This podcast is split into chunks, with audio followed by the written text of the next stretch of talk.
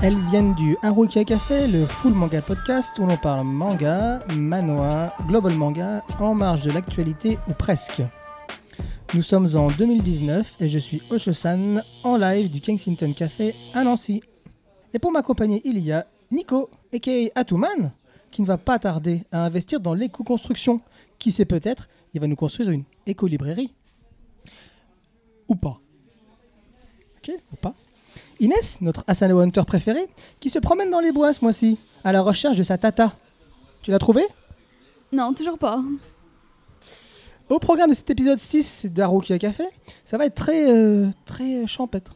Champêtre, hein, un petit peu aujourd'hui. Euh, donc au programme de cet épisode 6 d'Arukia, on commence par L'enfant et le maudit de Nagabe. C'est un seinen en deux tomes, en cours, chez Komiku. Le troisième ne devrait pas tarder. Il y en a trois, mais le troisième n'est pas, pas encore sorti. Ils en sont qu'au troisième aussi au Japon. Donc à mon avis, c'est un, peu- compliqué pour nous, l'attente. On enchaîne ensuite avec Je suis Shingo de Kazuo Uematsu. Seinen en six tomes. Euh, pour l'instant, il y a un tome euh, sorti chez nous, euh, au Lézard Noir. Ensuite, ce sera au tour de Anada, le gardement, de nous faire tourner la tête. Euh, donc, c'est de Makato Ishiki. C'est un Kizuna. On expliquera plus tard ce qu'est ce qu'est Kizuna. Donc, chez euh, Kiun, c'est- il y, a- il y a un tome pour l'instant et c'est cinq tomes euh, finis. hein. C'est un, manga, comme on va le voir, qui, qui date de, de pas mal d'années. Euh, ensuite, ce sera Ma vie dans les bois, le choix de, de Nico, de Shin Morimura, Seinen en un tome en cours chez Kaze. Chez Kaze, n'importe quoi. C'est pas chez Kaze, la honte. Chez Akata. Oui, alors le jour où ils feront des trucs comme ça chez Kaze, euh, hein. Clac, voilà. Et on terminera par Old Dog de Minho Choi chez Asian District euh, Kotoji. Hein, Cocorico, Cocorico, double Cocorico, la Lorraine et tout, ça vient de chez nous. Euh, donc c'est du coréen, comme vous, vous avez pu l'entendre, et euh, c'est un manoir en je ne sais pas encore combien de tomes, en tout cas c'est le tome 1 qui euh, vient de sortir dans nos vertes contrées. Mais tout d'abord, c'est l'instant pilule où l'on parle de nos lectures en cours, ces pilules bonnes pour la santé, mauvaises pour l'éducation.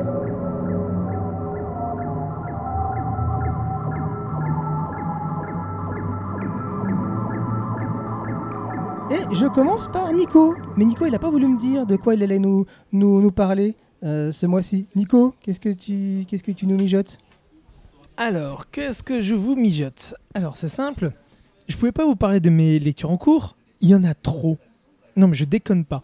Depuis que je suis revenu de, de- de vacances, depuis le début août et la septembre, c'est simple, il y a une chietterie de super bonnes lectures.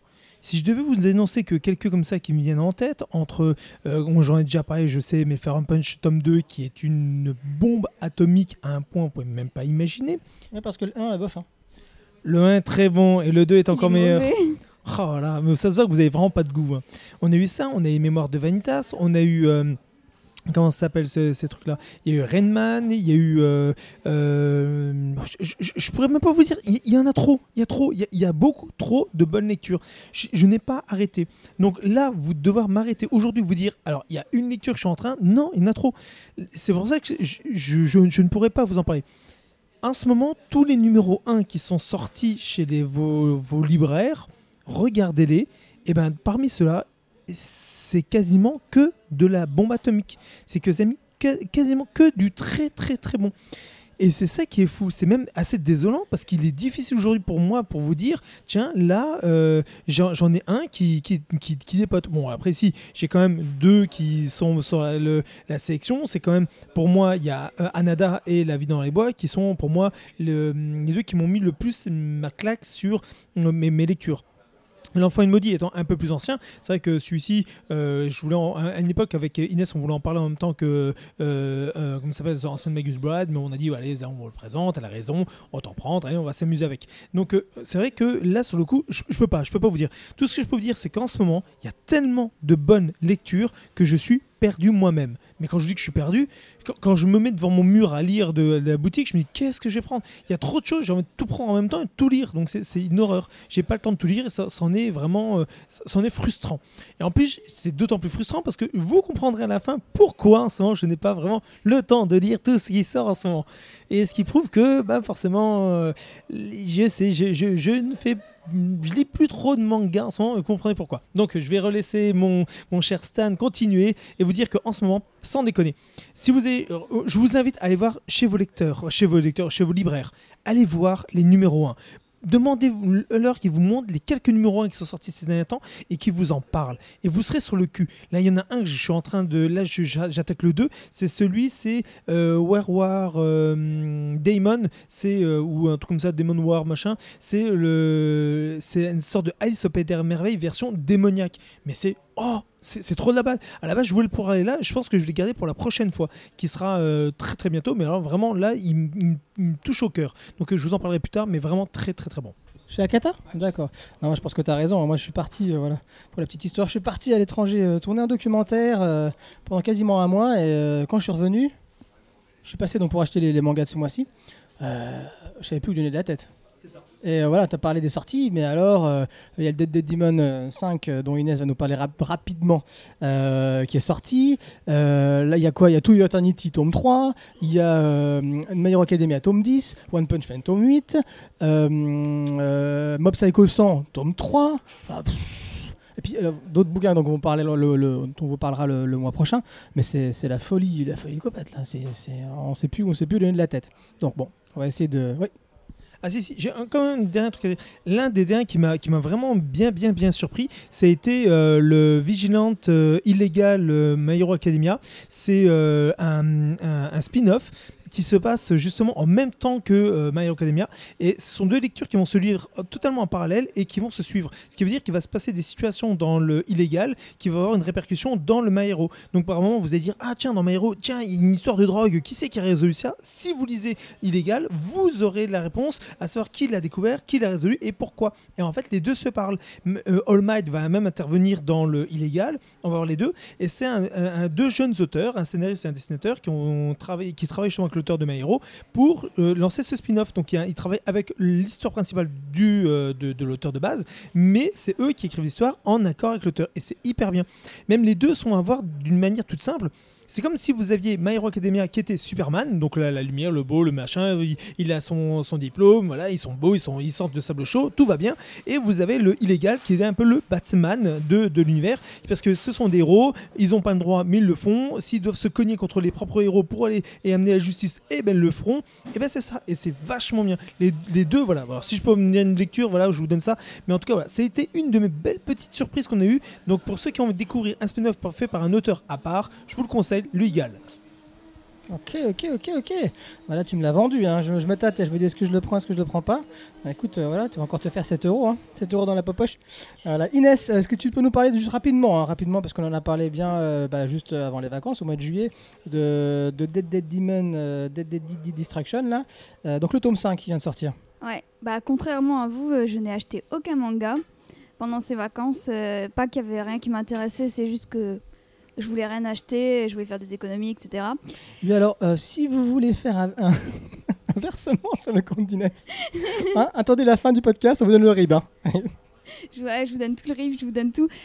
Alors, mais du coup, j'ai acheté le tome 5 de DDD parce que, bon, bien sûr, il faut que je continue, c'est obligé. Alors, euh, c'est dans la même euh, ambiance, si on veut. Ça avance, ça avance pas trop, ça recule, ça continue. Enfin, vous voyez, euh, vraiment, euh, ça prend son temps.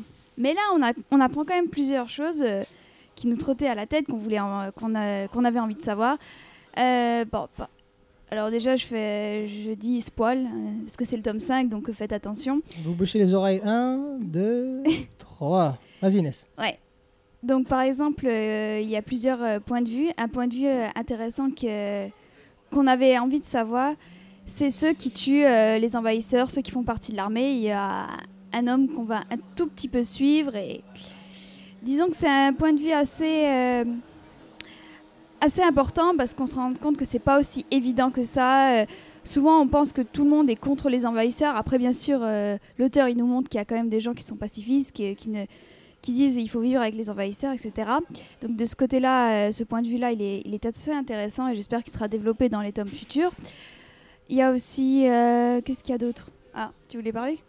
J'attendais parce que j'avais une question à te poser justement par rapport à à- à- à- au 5. Attends, maintenant du coup... euh, Tu l'as perdu. Tu parlais des points de vue? Ouais. Il y a aussi, euh, bah, du coup, on a d'autres points de vue sur les envahisseurs. On en sait un tout petit peu plus, mais bien, bien sûr, comme à son habitude, euh, gros cliffhanger sur la fin. euh, ça devient, sans trop spoiler, ça devient un peu plus pessimiste. Ça, ça commence à devenir euh, pessimiste, presque Ça- ça nihiliste. s'asanoïse. Voilà. Ouais, presque nihiliste. Donc voilà, on s'y attendait avec Azeno, mais là, voilà. Petit cliffhanger sur la fin, vous verrez, il y a aussi des relations qui se font un peu plus. Et on apprend beaucoup plus sur euh, un certain envahisseur qu'on avait vu dans les autres tomes. Là, on va un peu plus en apprendre. C'était justement la question que j'ai te poser. Est-ce qu'on en apprend un peu plus, et un sur les envahisseurs et deux sur, euh, effectivement, voilà. Est-ce que ça va se développer un peu plus Que j'admets que je ne l'ai Oui. pas lu, donc euh, j'aimerais bien avoir la hype pour savoir si ça se pousse un peu plus. Oui, ça pousse un peu plus en quelques phrases, tu vois. Ah, non, je spoil pas, mais tu verras, il, y aura... il dira des petites phrases comme ça en l'air et ça aura beaucoup son importance. D'accord, donc je vais le lire, ok, c'est bon, euh, je mettrai Et le y a- reste de côté. Et il y a une petite relation qui se fait aussi. Ah. Tant que ce n'est pas à la manière de la fille de la plage, ça me va. Non, bah, Ah, j'espère pas non plus. Non, ah je, je pensais qu'Inès ses goûts, elle elle aurait apprécié la fille de la plage. Bah, Enfin, la- la- j'ai non, mais la relation la fille de la plage, ça va Bah, j'ai apprécié les filles de la fille de la plage, mais euh, là-dedans, euh, non, ça n'a Moi rien aussi, à mais voir. bon, il y avait une limite. hein, euh, alors, moi, ça me choque pas, mais il y a une scène où on mange un- une certaine. Ah. Voilà, voilà Je n'en dirai pas plus, mais moi, ça me choque pas, mais je cherche toujours l'intérêt de cette scène. Bah, c'est ça, c'est- ce qui a déplacé pas mal de personnes. c'est des jeunes qui vont toujours plus loin, tu vois, qui expérimentent. Voilà. J'ai été très loin, merci. Non, non, je suis désolé, mais là, il y, a une rais- il y a- il y a une limite quand même. Non, ça, c'est même pas expérimenté. C'est trouver une excuse pour rajouter un truc. C'est le seul Asano qui a quand même fait euh, euh, découvrir le plus Asano, c'est les enfants de la, les, filles- les enfants de la plage. La fille de la plage. La fille de la Et plage. le problème, c'est que pour moi, c'est une hérésie pour la simple raison qu'il a fait tellement de bonnes choses et c'est parce qu'il sort un truc chez euh, Yemacho, parce qu'il a euh, euh, IMHO, Yemo, Ah. Imo. Donc Ah, donc euh, Imo, hein, pour ceux qui, qui le veulent. Euh, ils ont sorti ça parce que Kana ne le voulait pas, parce qu'il y a trop de cul. Et en fait, ils cherchaient un éditeur, ils ont trouvé celui-là et c'est sorti là-dessus. Et le problème, c'est que je suis désolé, mais c'est parce que c'est du cul, c'est les lecteurs de BD qui font oh, oh, regardez, un truc Asano, c'est vachement bien. Moi, c'est surtout parce qu'il y a du cul, Oh, on va le mettre en avant. Aïe, on va parler de lui. Merde, il y avait tous les autres trucs auparavant et des choses bien meilleures. Et je suis désolé. Moi, je trouve que c'est insultant de, de dire qu'aujourd'hui, Asano a été reconnu par les filles de la plage quand on voit tout ce qu'il a fait derrière, comme le, le chant de l'arc-en-ciel, comme euh, le comme DDDD, comme Bonne Poun Poun. Je suis désolé, mais avoir euh, les filles de la plage, pour moi, les filles de la plage, à côté de tout ce qu'il a fait, c'est quand même d'obèse à côté parce que tout est basé sur une histoire de cul et de la facilité dans le cul. Je suis désolé. Moi aussi, j'étais adolescent. Moi aussi, j'ai fait conneries. Moi aussi, j'ai découvert des trucs. Et moi aussi, j'étais extrémiste sur pas mal de choses là dans le domaine. Mais non, c'est euh, non, ouais, c'est facile quoi. Ça a été une trop grosse facilité. C'était vraiment de faire du cul pour du cul pour du Asano. Et ça, j'en suis désolé. Si les lecteurs ont découvert par rapport à ça, trouve c'est dommage. Moi, je suis pas totalement d'accord, mais bon, on va pas s'étendre. C'est normal, c'est normal, on n'est jamais d'accord là-dessus. Non, mais Asano, voilà, c'est une puriste, hein, qu'est-ce que je te dise? Non, moi, c'est- voilà. Heureusement, j'ai pas découvert Asano euh, par ça. Autrement, je pense que c'est comme Maro, je serais pas allé plus loin, je pense. Mais euh, ouais, donc clairement, clairement, j'ai découvert par autre chose, donc euh, voilà, par Poun Poun notamment. Ah, pareil. Oui, bah oui, j'ai commencé par ça, comme beaucoup de monde, et après, mais bon, ça ne reste pas mon préféré. Mon préféré reste le chant de l'arc-en-ciel, mais bon, c'est un autre débat. Ah, c'est pas mon préféré. Et qui malheureusement n'est plus euh, lisable, hein, vu que mes, mes amis de chez Panini ne, ne l'ont pas réédité. Ouais, j'étais allée leur demander sur leur stand. euh, ils ont dit non, on fait pas trop des rééditions. hein.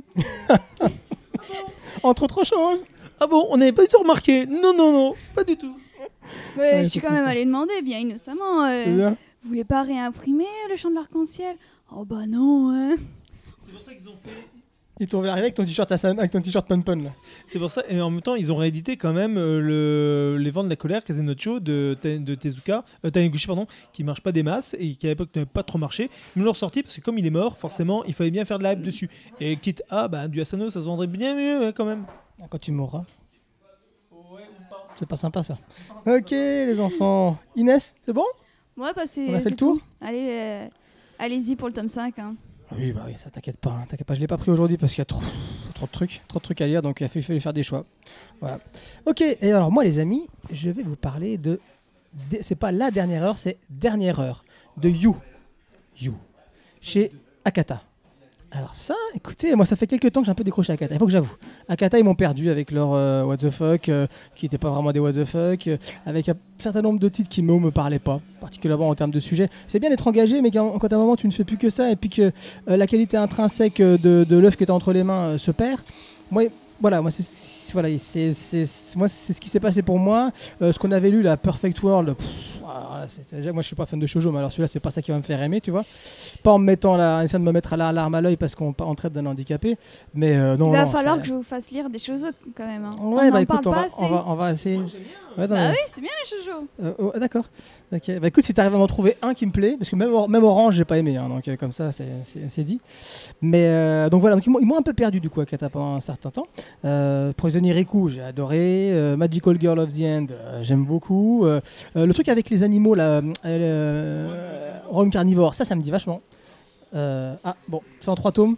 Le problème de Royaume Omnivore, c'est qu'il est extrêmement bon. C'est ça ce problème. C'est qu'en fait, en trois tomes, comment tu veux faire une histoire qui est normalement énorme, qui t'annonce comme un truc, une épopée incroyable, et on dit non, non, en fait, c'est en trois tomes. En fait, limite, c'est un, chapitre. Tu te dis que c'est le début d'un. C'est comme une saison. Quand euh, vous lisez un One Piece ou un machin, vous avez une saison de quelques tomes, et ben voilà, et ben c'est ça. Donc t'a- t'attends la suite, et ben t'en auras pas parce que ça se finit comme ça. Et c'est frustrant parce que c'est super, et pourtant. ah.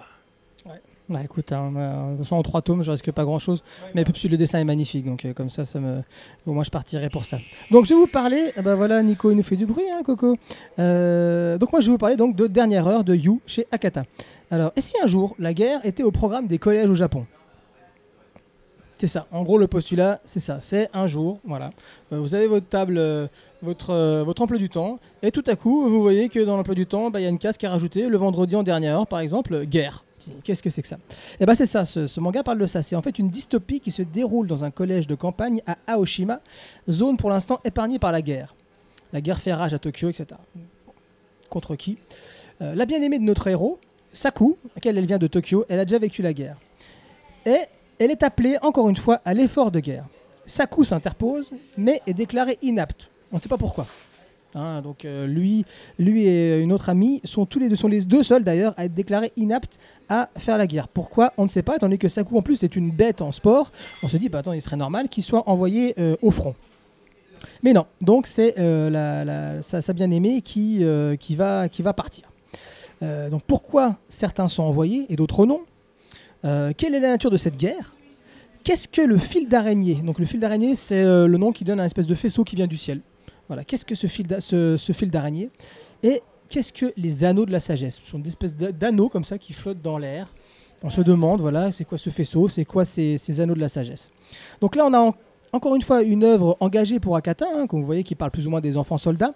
Euh, mais l'originalité, c'est qu'on ne va pas arriver, comme dans un Metal Gear Solid 5 par exemple, ou dans Blood Diamond, ou des choses comme ça, où la, réalité est là depuis euh, plusieurs dizaines d'années, où des enfants soldats euh, voilà, sont là depuis des dizaines, d'années. Non, là on prend des gamins lambda, hein, qui pourraient être dans un collège n'importe où en, en France, et tout à coup il y a une guerre, et euh, tout le monde est décimé, si bien qu'il bah, faut même envoyer les gamins faire la guerre. Donc là, tu as ces gamins qui vont être confrontés à la réalité de, de- la guerre, donc ça va venir perturber énormément euh, leur quotidien. Et on bah, ils se retrouvent face à la dure réalité de- de l'engagement. Donc ça, c'est euh, c'est le sujet principal, bien évidemment, de, cette œuvre. Mais ce qui est intéressant, c'est que bah, on y retrouve tout, malgré tout, le, quotidien de, de- collégiens normaux, c'est-à-dire les petites amourettes, bien évidemment. Euh, Il y en a une qui aime énormément cuisiner, donc ça va ça va parler de cuisine, euh, voilà, comment on prépare un petit plat et tout ça. Et t'as un- ce, ce mélange un petit peu de, tous ces ingrédients, voilà, c'est le cas de le dire, qui font que bah, pour un premier tome, on est vraiment, on est vraiment transporté. Et puis bah, tu as ce petit côté mystérieux, hein, donc apparemment ce sont des extraterrestres, en tout cas des êtres au, au pouvoir, euh, au pouvoir euh, paranormaux, on va dire, euh, qui attaquent bah, les, Japonais. Donc moi, je, bah, je peux vous le conseiller. hein, encore une fois, une œuvre engagée chez Akata, mais pas que. On est vraiment pris par la narration, pris par ces personnages. Le dessin est frais, comme on pourrait dire. On aime bien utiliser ce terme chez, chez, chez Harukiya. Le dessin est frais et on se laisse vraiment transporter par, par ces, petits jeunes collégiens. voilà, on est, voilà, moi ça m'a pris et j'adhère, j'adhère et je dis lisez Dernière heure de You chez Et donc passez le moment, hein, les amis, de passer à, à nos chroniques, nos chroniques euh, du mois.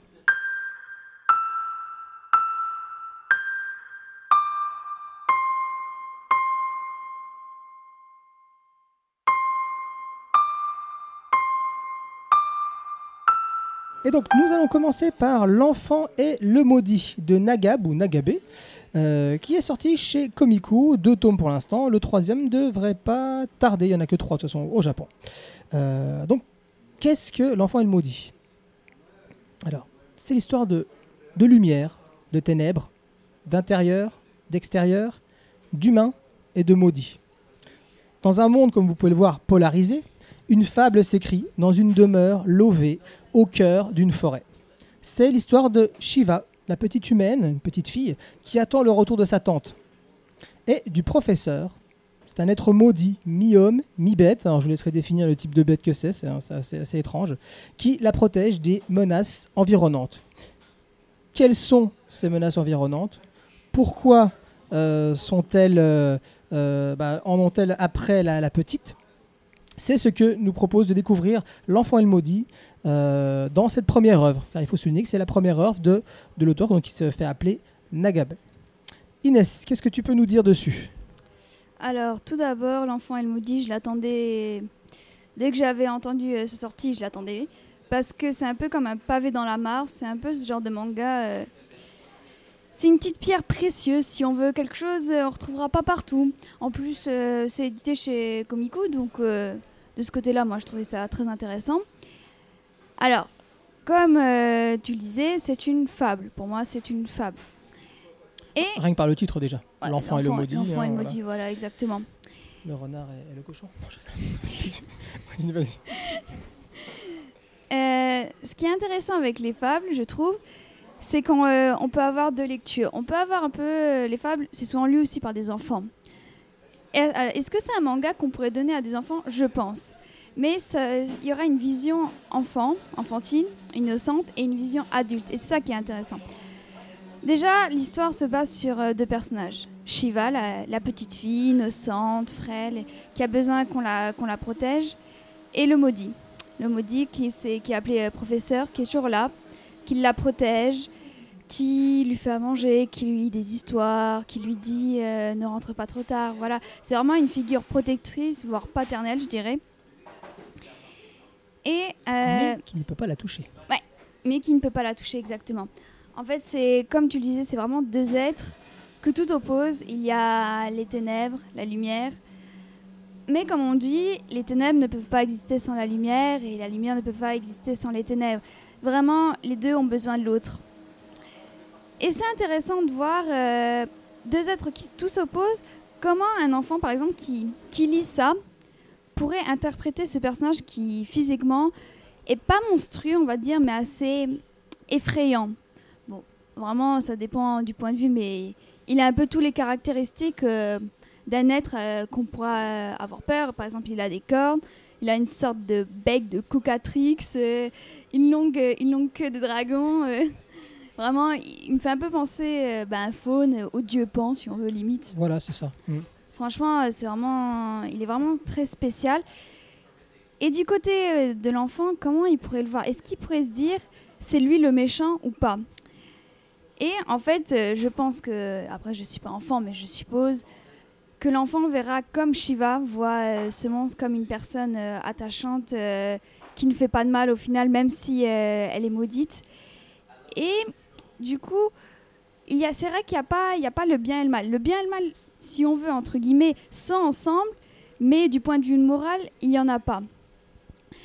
Euh, parce que tous les deux, euh, lui euh, qui est censé représenter le mal selon les humains qui vivent à l'extérieur, non, à À l'intérieur, à à l'intérieur. l'intérieur, ouais, à l'intérieur. Ce qui est, lui qui est, qui devrait être un peu le diable, euh, est considéré pour la petite fille comme euh, l'être euh, unique au monde, si on veut. Du point de vue des humains, c'est quelqu'un, quelqu'un à abattre, et c'est vraiment le cas. Mais bon, même de ce côté-là, l'auteur, disons que c'est des soldats où, leur moitié de visage est cachée, et disons qu'ils sont obligés de faire. Ils sont obligés euh, parce qu'à un moment il y aura des complications. Euh, eux, ils vont, euh, ils vont retourner à cette zone extérieure où vivent Shiva et le professeur, où ils vivent reclus. Avant, il y avait, il y avait des, il y avait les habitants, mais ils sont, ils sont devenus maudits. Donc de ce côté-là, il n'y a pas, il y a pas vraiment de bien et de mal dans, dans ce manga, et je trouve que c'est très appréciable. Qu'est-ce qu'il y a d'autre à dire? Bah, Au niveau des dessins, bien entendu, je pense que c'est pas pas une histoire et ensuite vient les dessins. C'est vraiment les deux réunis forment vraiment le manga. Je pense que c'est- très important à, rappeler. Rien qu'au niveau bah, des couleurs, beaucoup de contrastes, beaucoup de noir et de blanc qui sont vraiment sublimement faits. On a des décors qui sont assez sombres et il y a la petite fille qui est toute blanche, qui se balade avec un parapluie noir qui, la protège si on veut. C'est un peu une image où il faut voir dans le manga, mais c'est très très beau. C'est vrai, ça joue vraiment ouais, sur les contrastes avec la petite fille qui est blanche et lui qui est, grand, qui est noir. Euh, De ce côté-là, franchement, les dessins, ils nous mènent à une ambiance de dingue, ils nous happent. C'est vraiment euh, du très bon, moi, je trouve. C'est vraiment euh, une petite... c'est vraiment un manga précieux, si on veut. Après, ça prend son temps. Ça se brode. Il se passe pas grand-chose. Au début, c'est la tranche de vie. Puis ensuite, à la fin, ah, il y a le cliffhanger. On a, on a envie d'apprendre la suite, absolument. Je pense que c'est le cas de tout le monde, non? Oui, oui, oui. Vraiment, c'est le cas de tout le monde. euh. En plus, euh, voilà, ça prend son temps et c'est très bien. C'est vraiment, c'est très bien. Nico? Alors moi, il y a un truc qui m'avait vraiment beaucoup marqué dans ce manga, c'était le côté double lecture. Cette lecture qui est euh, très adulte, parce qu'on a vraiment ce côté où on suit ce professeur à travers cet enfant. Parce que en étant adulte, on voit, on comprend plus facilement certains intérêts Ouais. du, de- de- de- du professeur. Quand il ne touche pas la nourriture, qu'il lui demande de venir chercher la nourriture, parce qu'il ne peut pas la toucher, on ne sait pas pourquoi il ne veut pas toucher ni la fille au début, ni la nourriture. Quand il est dans le village où on voit de loin un autre maudit, et, la, la gamine lui pose une question, ah, il y a machin, machin, oui, oui, là. Et on voit les réflexions, ce qu'il dit, on se dit, ouh, il y a d'autres choses qui sont derrière. Et en même temps, le côté innocence de la gamine qui fait qu'on voit à travers cette- un enfant qui voit comme vraiment un enfant. Il a son regard d'innocence. Pour lui, il ne va pas regarder forcément le monstre comme un monstre. Si le monstre Il est gentil il avec, ne discrimine pas. En fait, voilà, il n'y a aucune discrimination, il n'y a aucun regard. Mais quand on regarde le, le côté du regard des humains, comme quand tu as les humains qui tombent sur la gamine, ils disent Ah, un maudit, il faut la tuer. Non, c'est une gamine, elle est là. Et pourtant, les soldats veulent la tuer. Et pourtant, elle n'a pas de marque de, de, de- de- de- d'être Non. maudit ou quoi que ce soit. Et c'est le côté de double regard. Le regard de cet enfant qui regarde avec une innocence et elle vit avec ce professeur. Et le côté où euh, ces humains qui parlent, qui voient à travers leur peur et qui, eux, voient des choses qui ne sont pas et qui, ne, qui jugent automatiquement et qui discriminent automatiquement. Et c'est ça qui est très fort. Et c'est pour ça que j'ai, moi, ce, manga m'a, m'a mis complètement, euh, m'a, m'a mis sur le cul. Et graphiquement, et le découpage même des scènes et des points de vue, on a très peu de champs contre champs, trois quarts compagnie. On a beaucoup plus souvent des profils ou des, ou des côtés, enfin des profils ou des faces. Et ça me faisait beaucoup penser à une émission quand j'étais gamin. C'était euh, une émission, je sais pas si tu te rappelles, euh, une émission où tu voyais euh, comme une sorte dessin animé, mais tout était vu de côté avec des, personnages qui étaient un peu en, en, je vais pas dire en, en, marionnette, mais à peu près. Et ils ont même sorti un film Prince et Princesse il y a pas très longtemps. Et ben ça me faisait un peu penser à ça, ce, côté de, de, de, de justement l'enfant. Et moi je trouvais ça extrêmement poétique et beaucoup plus touchant. C'est pour ça que j'ai adoré du début. Je suis tombé amoureux. De toute façon, euh, je pense qu'on est autour de cette table, on est tous euh, tombés amoureux. Même Kino qui n'a pas pu nous rejoindre, hein, effectivement, on n'en a pas parlé, mais qui n'a pas pu nous rejoindre euh, aujourd'hui. Voilà, aussi lui énormément apprécié le- l'enfant et le maudit.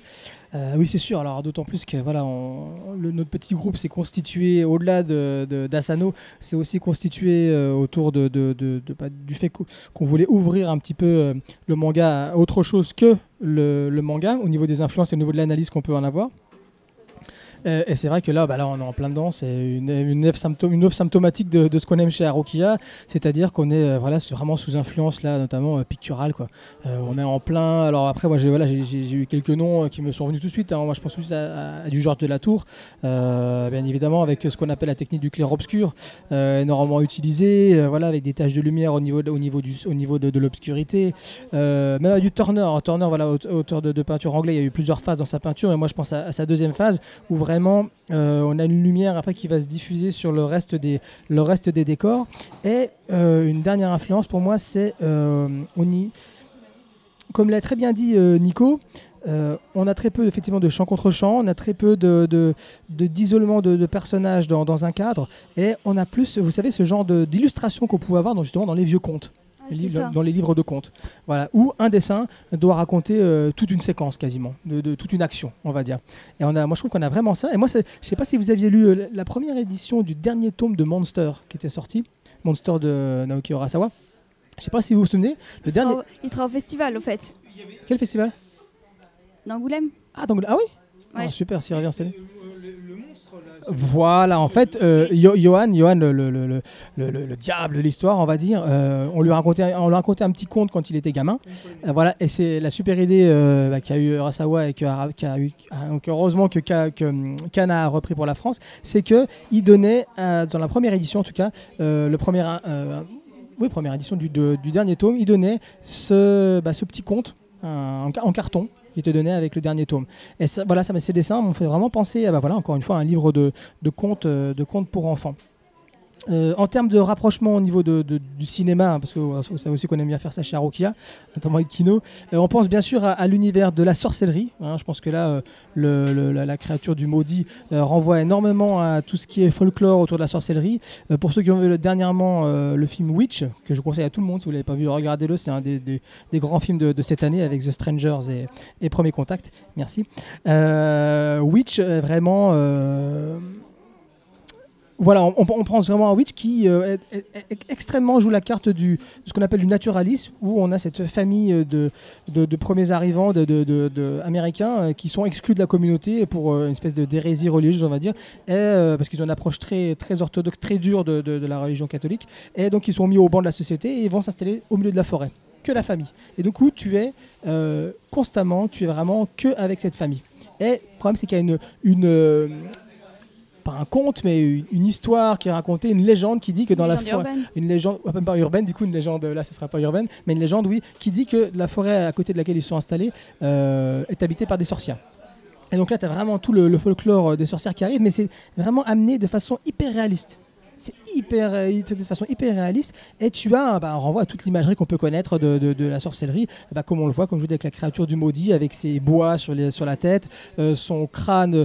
euh, oui, c'est parce que, c'est- parce que ce qu'on voit, c'est le crâne, en fait. Il n'a pas, pas de peau sur son visage. D'ailleurs, il ressemble énormément à, à, Ancient Magus Bride. hein. C'est- le même style de, de, de, créature, hyper ambigu, où sur l'apparence, effectivement, elle fait plutôt peur, mais au final, dans son fond, voilà, on, on- en tout cas dans, les gestes qu'elle peut avoir envers la petite, on n'y voit que du bien. Donc l'action se déroule dans un bois, comme je l'ai dit, là que je reviens, je reviens, je reviens à mes moutons, je reviens à l'enfant le maudit. Euh, et le danger est à la fois à l'extérieur et aussi à l'intérieur. C'est là, c'est là que ça devient très intéressant, c'est qu'on se dit, bah attends, quand on est avec le maudit et l'enfant, euh, on sent que le maudit la protège de, quelque chose qui pourrait être à l'extérieur, mais quelque part ils sont eux à l'extérieur vu qu'ils vivent vivent dans la forêt. Et après on, on passe du point de vue des gens qui sont à l'intérieur, euh, qui vivent en société. Euh, et eux, pour eux, c'est ceux qui, sont à l'extérieur du mur, qui sont eux la menace en fait. Et bon, puis après, il y a, d'autres créatures qui ressemblent aux maudits qui arrivent. Bon, je vais pas dire ce qui se passe. Et on va découvrir encore un autre monde. Donc, en fait, il y a trois, trois, si vous voulez, trois niveaux de, de, de, de monde dans, cet univers. Et ça, s'enrichit au, fur et à mesure. Euh, donc pour terminer sur ce qui est agréable, euh, parce que beaucoup de choses ont déjà été dites, euh, dans ce qui est agréable, c'est le quotidien. Moi, je trouve vraiment de ces, de ces deux protagonistes de fables euh, qui ne peuvent se toucher. Donc ça, c'est super intéressant aussi, voir comment ils vont interagir sans, pouvoir se toucher. Et ça, euh, bah, de toute façon, si cela ne vous intéresse pas, c'est-à-dire suivre la relation un peu, particulière entre ces deux personnages, c'est même pas la peine de vous jeter dans, ce manga parce que ça ne parle quasiment que de ça et il y a très très peu d'informations qui vont filtrer au fur et à mesure de, de l'histoire. Et c'est ce qu'on peut reprocher, c'est là où je vais passer aux deux points qui moi me, me dérangent un peu. Je trouve que ça traîne en longueur, pourtant Dieu sait que j'aime bien les, narrations lentes qui prennent leur temps. Euh, au final, je trouve qu'il y a, comme je l'ai dit, peu d'informations qui sont distillées. Et le grand secret du professeur concernant la, euh, met quand même du temps à être avoué. Il, y a trop de séquences où on voit qu'il se pose la question est-ce que je lui dis à la petite Est-ce que je lui dis pas Est-ce que je lui dis Est-ce que je lui dis pas? Et vu qu'on est nous du point de vue, que d'un seul point de vue en fait, je sais pas si vous avez remarqué, on n'est que d'un seul point de vue pendant toute la narration, on n'est que du point de vue du maudit. Jamais de la petite et jamais de, des gens qui sont à, l'intérieur, on va dire. Donc c'est ça qui, qui rend un peu le tout, je trouve, un peu, un peu lourd à se raconter. Et dans le tome 2, on a un semblant de réponse concernant l'origine du professeur et de ce qui est devenu à la tante. Donc euh, c'est bien. Mais en fait, on se rend compte que le tome 2 prend le même type de narration, très lent, et on, retombe quelque part dans un certain quotidien.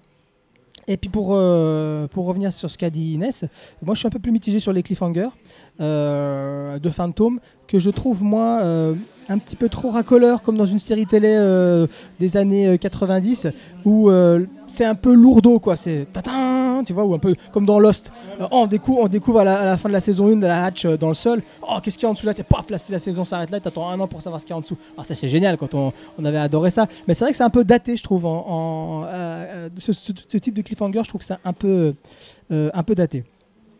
Et puis bah, pour terminer, vous avez d'autres choses à dire ou je conclue là sur. euh, Inès, c'est bon? Voilà, juste pour euh, terminer sur euh, Komiku de façon générale, je trouve qu'on peut, on peut saluer en tout cas leur cohérence de ligne éditoriale chez Komiku. On voulait vous parler de Engage Magus Bride, ça on le fera, ça c'est sûr. Euh, on voulait vous parler de. Do, Do- comment il s'appelait ce titre-là? Pas Domu, non, pas Domu, mais tu sais, avec les insectes, avec la sœur et le frère, ils se mangent plus ou moins. Ah comment s'appelle ce truc-là? Puka. Voilà, Puka. C'est pas Poupa. Poupa. Poupa, Poupa, excusez-nous, Poupa. Euh, et puis, euh, bah, il y en a d'autres. Euh, Somalie, voilà. Somalie, vous vous souvenez de Somalie Voilà, donc Ouais, voilà, voilà, voilà. ça, c'est... Donc, si vous voulez, ils ont vraiment une espèce de cohérence éditoriale comme ça chez Komiku. Euh, voilà, vraiment, jetez-vous sur un de ces titres-là. Euh, L'Enfant du maudit est très bon. Peut-être pour commencer, je pense que celui qui est au-dessus de tous, c'est euh, Unchained Magus Bride. On vous parlera dans un, je pense, dans un autre, euh, un autre Harukia, épisode d'Harukia. Mais euh, voilà, sachez que chez Komiku, euh, si vous écoutez Harukia, je pense que vous pouvez, et que vous appréciez ce que les, critiques qu'on peut faire, je pense que vous pouvez vous jeter sur, euh, euh, sur, ces, sur ces œuvres. Et donc ben, on va, maintenant on va, on va enchaîner, mais on reste, on reste toujours dans la forêt, on reste dans les bois. là on va parler de Hanada, le garnement de Makoto Ishiki. Une petite citation, j'en ai pris une pour, pour Hanada. Je m'appelle Ishiro Hanada, j'ai 9 ans et 9 points de suture sur le crâne. Et pourquoi est-ce qu'il a 9 points de suture sur le crâne? Alors Ishiro fait tourner son village en bourrique. S'il a une bêtise à faire, elle est pour lui. Mais ce n'est pas son impertinence qui va le perdre. Non, c'est plutôt son insouciance. En effet, alors que sa mère le pourchasse, il est renversé par un camion. Scène que je trouve assez choquante d'ailleurs. Euh, parce qu'au début, je pensais que c'était pour, je pensais que c'était Kodomo, j'avais pas lu que c'était Kizuna en fait. Je pensais que c'était pour les enfants. Euh, heureusement, j'allais le faire lire à mes gamins. Bon, euh, ils vont entendre un peu, je pense quand même, les petits. En effet, donc alors que sa mère le pourchasse, il est renversé par un camion. Et c'est le début d'une nouvelle vie pour lui. De bourreau des vivants, il va devenir victime des morts. Donc c'est un manga, faut le rappeler, qui est sorti entre 93 et 95 au Japon. Et il s'agit ici d'une deuxième œuvre. Il s'agit surtout de l'auteur, hein, c'est une femme, de la série Piano Forest. Eh oui, eh oui c'est elle qui a fait Piano Forest. Et donc qui a été adapté en animé en 2007, qu'on peut retrouver sur ADN pour ceux qui veulent regarder en toute légalité Piano Forest. Euh, autre chose à dire aussi, avant de laisser la, parole à, Nico, euh, c'est que après euh, la reine d'Égypte, ce titre arrive donc chez Kiun dans sa nouvelle catégorie Kizuna. Alors qu'est-ce que veut dire Kizuna? Je me suis un peu renseigné. Ça veut dire la force d'attraction. Apparemment, c'est un mot très important chez les Japonais dans leur croyance. C'est la force d'attraction qui peut relier, qui peut relier les gens entre eux, les choses entre elles. Bah, pour le coup, ça veut dire quoi? Ça veut dire que c'est une catégorie de, de manga chez Kiun qui regroupe en fait les œuvres universelles, qui, que, en gros, euh, qu'un lecteur de manga peut lire, mais qu'un lecteur de BD peut lire, ou une personne qui peut-être qui n'a jamais lu de, de, de- voilà, de, de bande dessinée peut lire aussi. Donc ça, c'est le deuxième titre après La Reine d'Égypte. Il y en a un troisième qui va, qui va arriver sur une aventurière anglaise. Donc, euh, bah, qui, euh, Nico, tu veux peut-être commencer dessus? Vas-y. Bah, avec grand plaisir, parce que Anada, alors c'était très drôle parce qu'on l'avait rentré, j'en ai rentré plusieurs, et j'avais Anada et euh, La vie dans les bois. Et euh, donc je me suis dit, allez, je vais d'abord lire euh, La vie dans les bois et je lirai Anada juste après. Je reviens le lendemain au, au boulot, et là il y a tous mes collègues qui me tombent dessus, ils font Waouh, t'as lu Anada, c'est génial, t'as vu ça, c'est trop cool. Et en fait, tous mes collègues de la parenthèse l'avaient lu et ils ont tous adoré. Et moi je dis, mais, non, moi je voulais lire La vie dans les bois, je voulais lire ça avant. Donc j'étais, tout penaud, que je les entendais parler, c'était trop bien, je me disais, c'est trop bon, il faut que je lise, il faut que je trouve. Et, et et effectivement, c'est vachement bien. Ce que j'aime beaucoup dans cette série, c'est que tu aimes à détester le héros. Tu, aimes à vouloir lui mettre des baffes, lui mettre des claques, et tu adores le voir s'en prendre à, foison par ses parents parce que soi-disant il pense qu'il ment ou machin mais c'est drôle à la fois parce que on voit encore par les yeux de l'innocence d'un gamin qui lui euh, ne voulait juste pas, euh, bah, il voulait s'amuser, faire des conneries, penser que ça serait comme ça cette instant toute sa vie, jusqu'au jour où ben, il lui arrive un accident et là il a ses 9 points de suture qui sont 9, c'est un chiffre maudit au Japon. Et donc forcément il a un 9 sur la tête. Donc forcément, pour lui, il pense qu'il est maudit là-dessus par rapport à ça. Et là arrivent d'un coup les euh, âmes des, des défunts qui viennent lui demander un service, quitte à le menacer de venir le hanter, le machin, le bidule. Et donc c'est drôle, parce que là, tu as juste envie de dire, allez, bon retour sur, sur investissement, sur tes conneries, eh ben, tiens, bim, tiens, voilà tes intérêts. Mais en même temps, ben, il continue à faire ses conneries, c'est ça le pire. Mais comme il n'a pas ce, ce réflexe de, de, de, de gouvernement, parce que pour lui, il fait des bêtises, mais pour lui, c'est devenu naturel sur certaines choses qu'il pense pas graves, et c'est par rapport à ça qu'il va justement résoudre certains problèmes ou certaines demandes de certains défunts. Et à chaque fois, c'est dans des pires situations, parce qu'il a toujours un problème de transit, et il est toujours en train de vouloir faire caca, et les fantômes choisissent toujours ce moment Oui. pour venir le voir. Et Oui, il faut rappeler que la première drôle. apparition de fantôme, c'est aux toilettes. Voilà, c'est très drôle, c'est complètement déjanté. Et en plus, c'est beau graphiquement. Et on y découvre aussi cette vie de, ces gens qui n'ont pas grand chose, qui sont pauvres, ils, sont, euh, travaillent dans une, vivent dans une petite maison, euh, soit avec, au moins trois générations en dessous pour être sûr de vivre ensemble. Et tu vois qu'ils n'ont pas grand chose, mais ils le partagent tous euh, là-dessus. Et c'est vraiment cette vie de campagne et de, gens simples. Et c'est. vraiment frais. Ça donne, c'est un peu le sacré mamie version un peu euh, ésotérique et fantastique, mais c'est dans cette même lignée là. Et moi, j'ai pris un plaisir incroyable à, lire Anada. Il y a des moments, j'avais juste envie de rentrer ma, tête, ma, ma main et ma tête dedans, lui mettre une tarte et lui dire c'est bon, maintenant t'as compris, et repartir. Mais au final, j'avais juste envie de voir ce qui allait se passer. Donc c'est ça, c'est tu prends un plaisir à le détester et c'est ça qui est fun. Non, vraiment, je conseille. Effectivement, si vous voulez euh, lire un bon petit manga bien, euh, bien prenant et, qui se lit pour tout le monde, un peu comme euh, on pourrait le faire avec une sacrée mamie, les lecteurs de BD, de manga peuvent le prendre, les adultes, les enfants peuvent le prendre, ben c'est ça. Et Kizuna a cette vocation. Kizuna a la vocation de faire découvrir des mangas dits euh, grand public, donc pour tout le monde, tout du moins, et surtout, surtout euh, du côté euh, socialement ouvert à n'importe qui, culturellement. Tu veux en apprendre, tu veux découvrir, tu veux avoir en fait la vie de quelqu'un, eh ben ça sera du Kizuna. Donc c'est vraiment bien fait. Donc ouais, très très bonne série et moi j'ai adoré. Oui, non, c'est ça. Moi, bah, la première fois que j'ai découvert, euh, bah, c'était une des annonces que j'ai dû lire sur, euh, dû lire sur le net. euh, et c'est vrai que de voir la tête de cette grosse tête chauve de, de gamin avec son, son chapeau de paille duquel le crâne dépasse, moi tout de suite ça m'a. Bah, bah, ça, ça, ça, comment dirais-je, c'était une espèce de Madeleine de Proust. Tout de suite j'ai pensé, alors je sais pas pourquoi, ah si, je sais pourquoi. J'ai pensé à PC Genjin. Je sais pas si vous vous souvenez, c'était un jeu qui est sorti sur la NEC. Euh, ça date, hein, ça date de 89 le premier, je crois 1989 le premier PC Genjin. Et c'était le un petit peu, vous savez, c'était la, période où euh, chaque console, chaque constructeur, donc Sega, bon, Nintendo, euh, voilà, avec Mario, hein, pas la peine de dire qu'ils ont réussi. Sega avait Sonic. Et donc, euh, bah, PPC, donc euh, NEC, avec la PC Engine, ont voulu créer une mascotte qu'ils ont appelée PC Genjin. Et euh, en fait, ce Gugus, euh, ou PC Kid en français, euh, voilà, tu vois plus, voilà. ça, voilà, Ouais, merci voilà. PC Kids. PC Kid, ouais. Voilà, pas au Japon, c'est PC. Genjin, mais c'est PC Kid en, voilà, en Occident. Euh, où en fait, tu as ce, ce petit gus avec ce tout petit corps et cette grosse tête. Et en fait, il avance et pète des coups de boule à tout le monde. C'est crâne chaud et pète des coups de boule. Donc tout de suite, j'ai pensé. Ah, maintenant que tu le dis, ouais, je le vois bien Ah, maintenant. tu vois, j'ai pensé. Puis quand on voit que le manga en fait est sorti en 93 au Japon, c'est voilà, je pense qu'il y a des ponts entre, entre ce jeu et, euh, et, le, et le- et le manga. Donc moi, oui, je suis tout à fait d'accord avec toi. hein. J'ai- alors, voilà, j'étais attiré par, euh, par ça, ce petit côté Tom Sawyer aussi, hein, la vie dans la forêt, le mec qui fait que des bêtises. Donc tout de suite, moi, ça m'a, ça m'a, ça m'a interpellé. Euh, bah oui, lui, puis, voilà, puis j'ai commencé à lire et je me suis rendu compte que c'était, ça allait au-delà de ça, au-delà de, de- des Black Scato, au-delà, au- au-delà de, de, voilà, du petit, du petit garçon, du petit, du, du petit garnement en fait. hein. On, je trouve qu'on a un humour hyper divers. Donc on a bien évidemment un, hu- un humour de situation. Alors moi, j'ai un, un truc que j'ai adoré. Euh, je sais pas si tu te souviens, à un moment donné, le gamin, bah, parmi toutes les bêtises qu'il fait, euh, il prend une batte de baseball pour euh, plus ou moins euh, se débarrasser, se débarrasser de la mouche. Et qu'est-ce qu'il fait? Il pète la télé. Et là, la première Il chose pète qu'il la télé demande, noir et blanc. Ah bah maintenant que la, la télé est pétée, on pourra acheter une couleur. Ah voilà, c'est ça. Parce que le gamin, il rêve de quoi? Il rêve que de d'avoir une télé couleur. Et à la place de, s'excuser, hein, ce que normalement on fait quand on pète la, seule télé qui est dans le foyer, surtout qu'on est dans les années 80-90, quand on pète une télé, bah, euh, hein, ça coûte très cher et puis bah, on est- on n'est pas prêt d'en racheter une deuxième. Lui, non, non, non, il dit, il s'excuse pas, il dit, bah c'est super, on va pouvoir acheter effectivement une, nouvelle télé puis une couleur cette fois-ci. Oh, En plus, dès le début, la mère lui explique, tu vois, c'est sacrifié, c'est l'héritage, c'est machin, c'est des mois d'économie pour en acheter à celle-là parce qu'on n'a pas beaucoup d'argent. Ah ben ouais, mais c'est pas grave, maintenant il y a des trucs. T'as envie de juste dire, mais mais, mais, mais tu vas la bouffer cette télé, tu vas pas t'imaginer. donc, là, donc là, tu rigoles une première fois, t'es énervé puis tu rigoles. Et puis ce qui se passe, c'est là, là que l'auteur, tu vois, euh, ne se contente pas de faire. Parce que voilà, faut le dire, excusez-moi, faut le dire aussi. En fait, le, récit est construit de cette façon. C'est euh, une suite de petites histoires qui se déclinent en deux chapitres à chaque fois. Voilà, c'est deux chapitres, une histoire en gros. Mais on revient à la même chose. Il y a un fil rouge en fait. Il y a un fil rouge qui traverse tout, euh, qui traverse toute l'œuvre. Et ce qui est super intéressant, et là on le voit aussi à travers des, petits, clins d'œil comme euh, celui de la télévision, c'est qu'il pète la télévision au début de premier ou deuxième chapitre, et que la télévision, on la revoit dans le chapitre euh, 3 ou 4.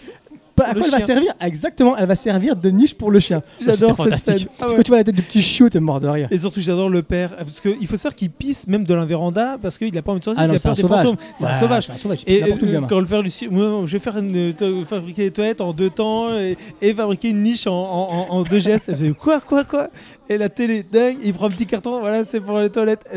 T'es mort de. Ça. Après, il lui fait des toilettes pour le chien. Et puis, qu'est-ce qui se passe? Le gamin, il veut pas sortir parce que les toilettes sont dehors. Il veut pas sortir des toilettes dehors. Qu'est-ce qu'il fait? Il fait, il fait ses, ses- son caca dans, dans les toilettes du chien. Enfin bon, c'est, c'est non-stop. C'est bon. Il y a comme pas mal de blagues scato, mais ça reste, voilà, ça reste, ça reste très drôle. On, Ça reste. on est dans une bonne dans, dans, dans la bonne utilisation du côté scato parce que c'est Oui, pas le oui, seul truc pense. pipi caca qu'on a l'habitude de voir dans certains trucs on se dit ouais c'est pipi caca non là on a une utilisation alors elle est humoristique et même l'auteur s'en sert avec le grand-père avec le, colombin qu'il a fait dans, dans le truc.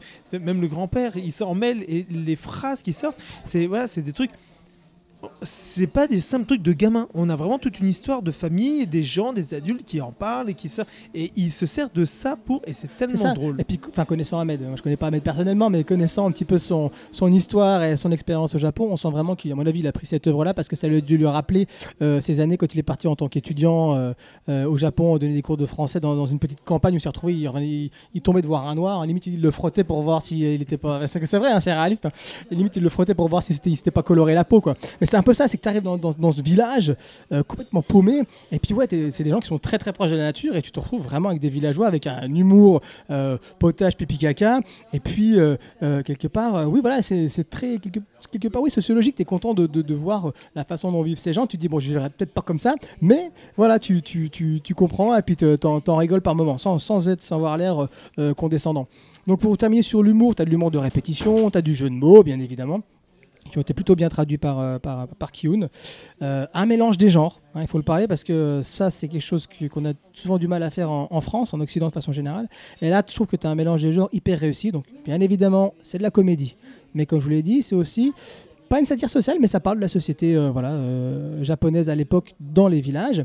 Et puis, bah, il y a le, le facteur qu'il faut pas oublier, qui arrive à la fin du premier tome, le facteur, le côté fantastique.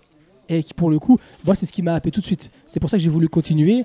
Euh, c'est que bah, se trouve avec ce gamin et puis tous des, tous- tous- tous ces fantômes qui viennent le, le harceler pour qu'il solutionne les problèmes, pour qu'il puisse passer dans, l'autre monde complètement. Euh, voilà, on se rappelle de la, de la première histoire. Mais c'est toujours traité avec, euh, à la fois, il y a une idée d'urgence parce que le, mort a 50 jours, si je me souviens, pour pouvoir passer dans l'autre monde, sans quoi il va, vivre une, sorte de, malédiction après sa mort. Et donc, bah, Anada doit, dans la première histoire, doit réussir à récupérer. donc, c'est une, une femme, une jeune femme, euh, Qui vient le voir et qui doit. euh, qui doit en quelque sorte lui, euh, il, doit, il- doit lui rapporter une espèce de broche qu'elle avait donnée à son, à son, à son bien-aimé avant de, avant de mourir pour que la malédiction soit, euh, soit levée. Donc on a, on a, on a, on a cet aspect-là. Et pour moi, ça marche vachement bien. Après, une histoire avec un chien mort, on a une histoire avec plein plein de choses. Et donc, voilà, en plus, ce qui est bien, c'est que c'est super maîtrisé. On se rend compte que c'est super maîtrisé. euh, Ces histoires courtes, euh, donc en deux chapitres euh, qui, qui s'enchaînent rapidement, mais où on retrouve qu'il y a quand même un, fil conducteur pendant tous ces récits-là. Et moi, je suis d'autant plus content que je sais que voilà, ça se termine en 5 tomes. Donc je me dis, à mon avis, le truc, il est maîtrisé de bout en bout. On va pas se retrouver à la fin avec des cliffhangers ou des, des, des- du moins des, questions auxquelles on n'aura pas eu. on n'a pas eu de réponse. Et ce qui est bien, c'est qu'on voit que le gamin qui est hyper, enfin, qui est, insupportable au début, on sent qu'au fur et à mesure justement de ces histoires de mort euh, et de fantômes qui le on sent qu'il est en train d'acquérir une, maturité. Mais il s'en rend pas compte, hein, mais il est en train d'acquérir une certaine forme de, de, de maturité. Et puis bon, bah, pour, euh, pour finir, qu'est-ce que je peux dire d'autre? Euh, Non, bah, ça j'ai déjà dit, l'apparition du fantôme dans les toilettes, on a parlé, puis voilà, j'ai souligné. Non, je crois que j'ai un peu, un, peu- tout dit. Euh, on peut dire que on a, c'est, oui, la magnifique sensation pour moi en tout cas de, lire la construction d'un archétype du genre. Euh, comme je vous dis, à la Tom Sawyer, à la PC Genjin, où vous savez, le, le, chauve avec sa morphe qui coule toujours du nez, qui est toujours en train de s'essuyer, ou même pas d'ailleurs, et puis qui fait que des bêtises. Et c'est vrai que là, c'est, pour moi, ça me replonge dans, dans mon enfance, et c'est ce qui m'a fait dans un premier temps euh, cette œuvre. Quelque chose d'autre à dire, Nico? Ouais, moi ce que j'ai, c'est un peu encore pareil que dans justement que dans l'enfant le maudit, il y a une double lecture. Il y a la lecture des adultes parce que les adultes ne croient pas aux fantômes ou certains en ont peur parce que c'est les mythes et compagnie. Mais quand on a un gamin qui sort de nulle part qui va te dire en fait il faut que tu fasses ça et il a la, naïveté d'un enfant parce que c'est, un enfant. Donc quand on parle, il va répondre comme un enfant. C'est un gamin et c'est le point de vue d'un gamin.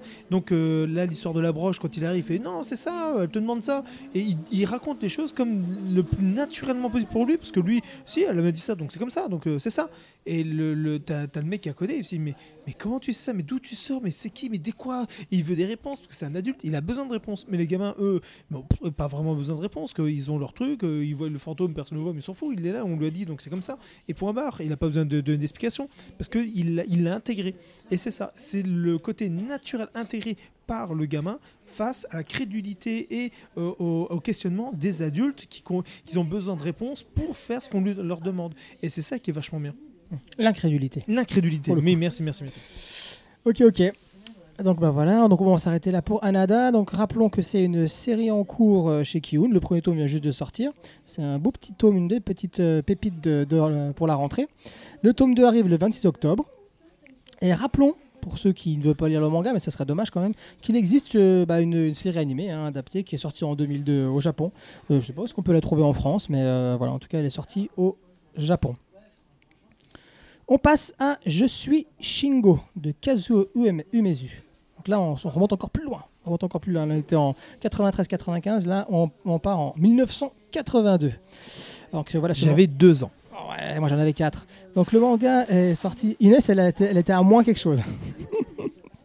donc c'est donc paru en 1982 euh, au Japon. Donc euh, pour l'auteur, hein, je rappelle euh, rapidement, c'est l'auteur de Baptism et de l'école emportée. Donc plein de, plein de gaieté et d'amour et, d'eau fraîche. Euh, donc on suit dans euh, ce manga, on suit Satoru Kondo, fils d'un ingénieur. Peut-être ingénieur. En tout cas, il se fait passer pour un ingénieur. Quand on découvre que c'est plutôt un opérateur, tout simplement, d'une usine qui intègre en son sein un robot du nom de Monroe. Marilyn Monroe. Monroe. Satoru fantasme ce dernier en Gundam. hein. c'est la période au Japon où il y a énormément d'animés avec euh, bah, plein, plein, de, plein de mechas. Et donc lui, lui, il s'est dit, oh là, il y a un robot qui arrive dans l'usine de mon papa, ça va être style euh, Gundam et tout ça. Mais le jour où il visite enfin l'usine de son père, lors d'une sortie scolaire, parce que jusqu'alors il n'avait pas le droit de venir euh, sur le lieu de travail de son père, c'est le drame. C'est le drame parce qu'il va se rendre compte de, de- d'à quoi ressemble véritablement ce, robot. Hein, c'est juste une, une tête arrondie avec euh, des bras articulés rapidement. Euh, mais par contre, il va faire la rencontre de la petite Marine. La petite Marine, c'est l'élève d'une école voisine.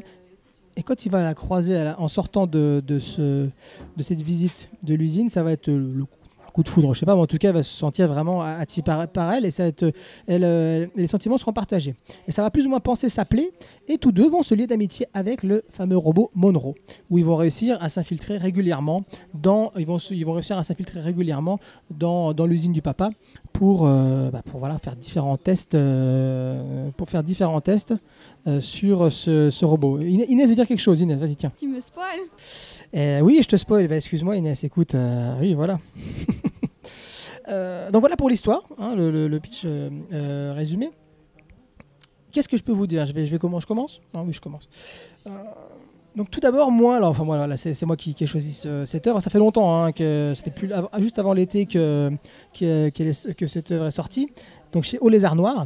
Et euh, donc je l'avais repéré. euh, une libraire de la parenthèse m'avait dit il faut, faut le lire, c'est vraiment génial. Et c'est vrai que moi, le dessin, euh, la couve dès le départ m'a tout de suite attiré l'œil. Et j'attendais, j'attendais le bon moment. Puis je me suis dit, bon, allez, on va, le programmer pour, la rentrée. Et je suis pas déçu. Je suis vraiment pas déçu. Je l'ai lu J'ai dévoré, c'est un pavé quand même. Je l'ai lu en même pas, une heure, je crois.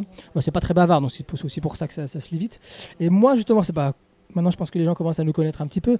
C'est, euh, pour moi, c'est le parfait équilibre entre narration, la narration euh, via le dialogue, et surtout via le dessin. Je trouve qu'il y a une, une, maîtrise de la narration via juste, juste l'image. Encore des, j'en vois des exemples quand Inès est en train de feuilleter devant moi. Qui, moi, euh, me laisse pantois. Quoi. Je, me suis laissé vraiment euh, porter. Je me suis dit, ce mec, il a, il a pas besoin d'en mettre 3 tonnes euh, dans, ses dialogues ou dans sa voix off. On comprend tout. Quoi. On comprend tout dans son dessin. Il a un dessin très très clair. Peut-être daté pour certains. Je, le dis tout de suite, je voulais le garder pour la fin, mais je pense que euh, la seule chose qui pourrait peut-être freiner les lecteurs les plus jeunes, c'est le dessin. On n'est pas sur du Tezuka non plus, hein, mais euh, euh, c'est clairement du dessin qui, fait, qui fait dater. Réussi, mais qui fait dater et qui par moment, surtout au niveau de, des têtes de personnages, je sais pas ce que vous en avez pensé, mais ça, pour moi ça se rapproche quand même énormément du, comics de l'époque, des années 80. euh, voilà, ça fait très très comics sur le, le Cara design. Et moi, moi ça me ça, ça, ça ne me dérange pas plus que ça. Euh, ensuite, je dirais qu'il y a une grande maîtrise du découpage. Euh, on peut, certaines cases peuvent faire penser à du, un découpage classique, mais voilà, voilà, il, va faire du biseauté par moment, mais c'est jamais vain. Quand il fait du biseauté, ça veut dire quelque chose. Quand il fait du, du 4 cases, 4 cases, 4 cases, ça veut dire quelque chose. Quand il fait du 3 cases sur l'évolution d'un personnage, ça veut dire quelque chose. Euh, voilà, c'est jamais, jamais vain. Donc, euh, pour moi, j'adhère complètement. Et puis alors, au début, c'est comme dans, dans le tome de le, le tome de Marot qu'on avait présenté il y a, il y a deux mois. Euh, C'était quoi déjà? Comment il s'appelait celui de Marot qu'on a fait? Inès? Allô Inès, c'est quoi le Marot qu'on a présenté la dernière fois? C'était La fille au camélia. Il a fait La jeune fille au Camélia. Euh, où vraiment, euh, c'est bien une chose qui m'a plu dans, dans, dans, dans, cette œuvre, c'était le dessin puis l'utilisation des couleurs. Voilà, là c'est un peu pareil, on a des magnifiques couleurs au début, euh, couleurs primaires beaucoup, mais superbement, euh, superbement utilisées. J'ai l'impression que ça bave. que- Peut-être légèrement, peut-être légèrement, mais pas plus que ça. Ouais, Ouais, je pense que ouais, c'est l'époque, hein, hein. oui, bah oui, tout à fait. Et moi, je trouve, euh, voilà, j'étais happé par, euh, par les premières pages. Première page, c'est dur, il y a quand même un bon, un bon morceau quand même en couleur. hein.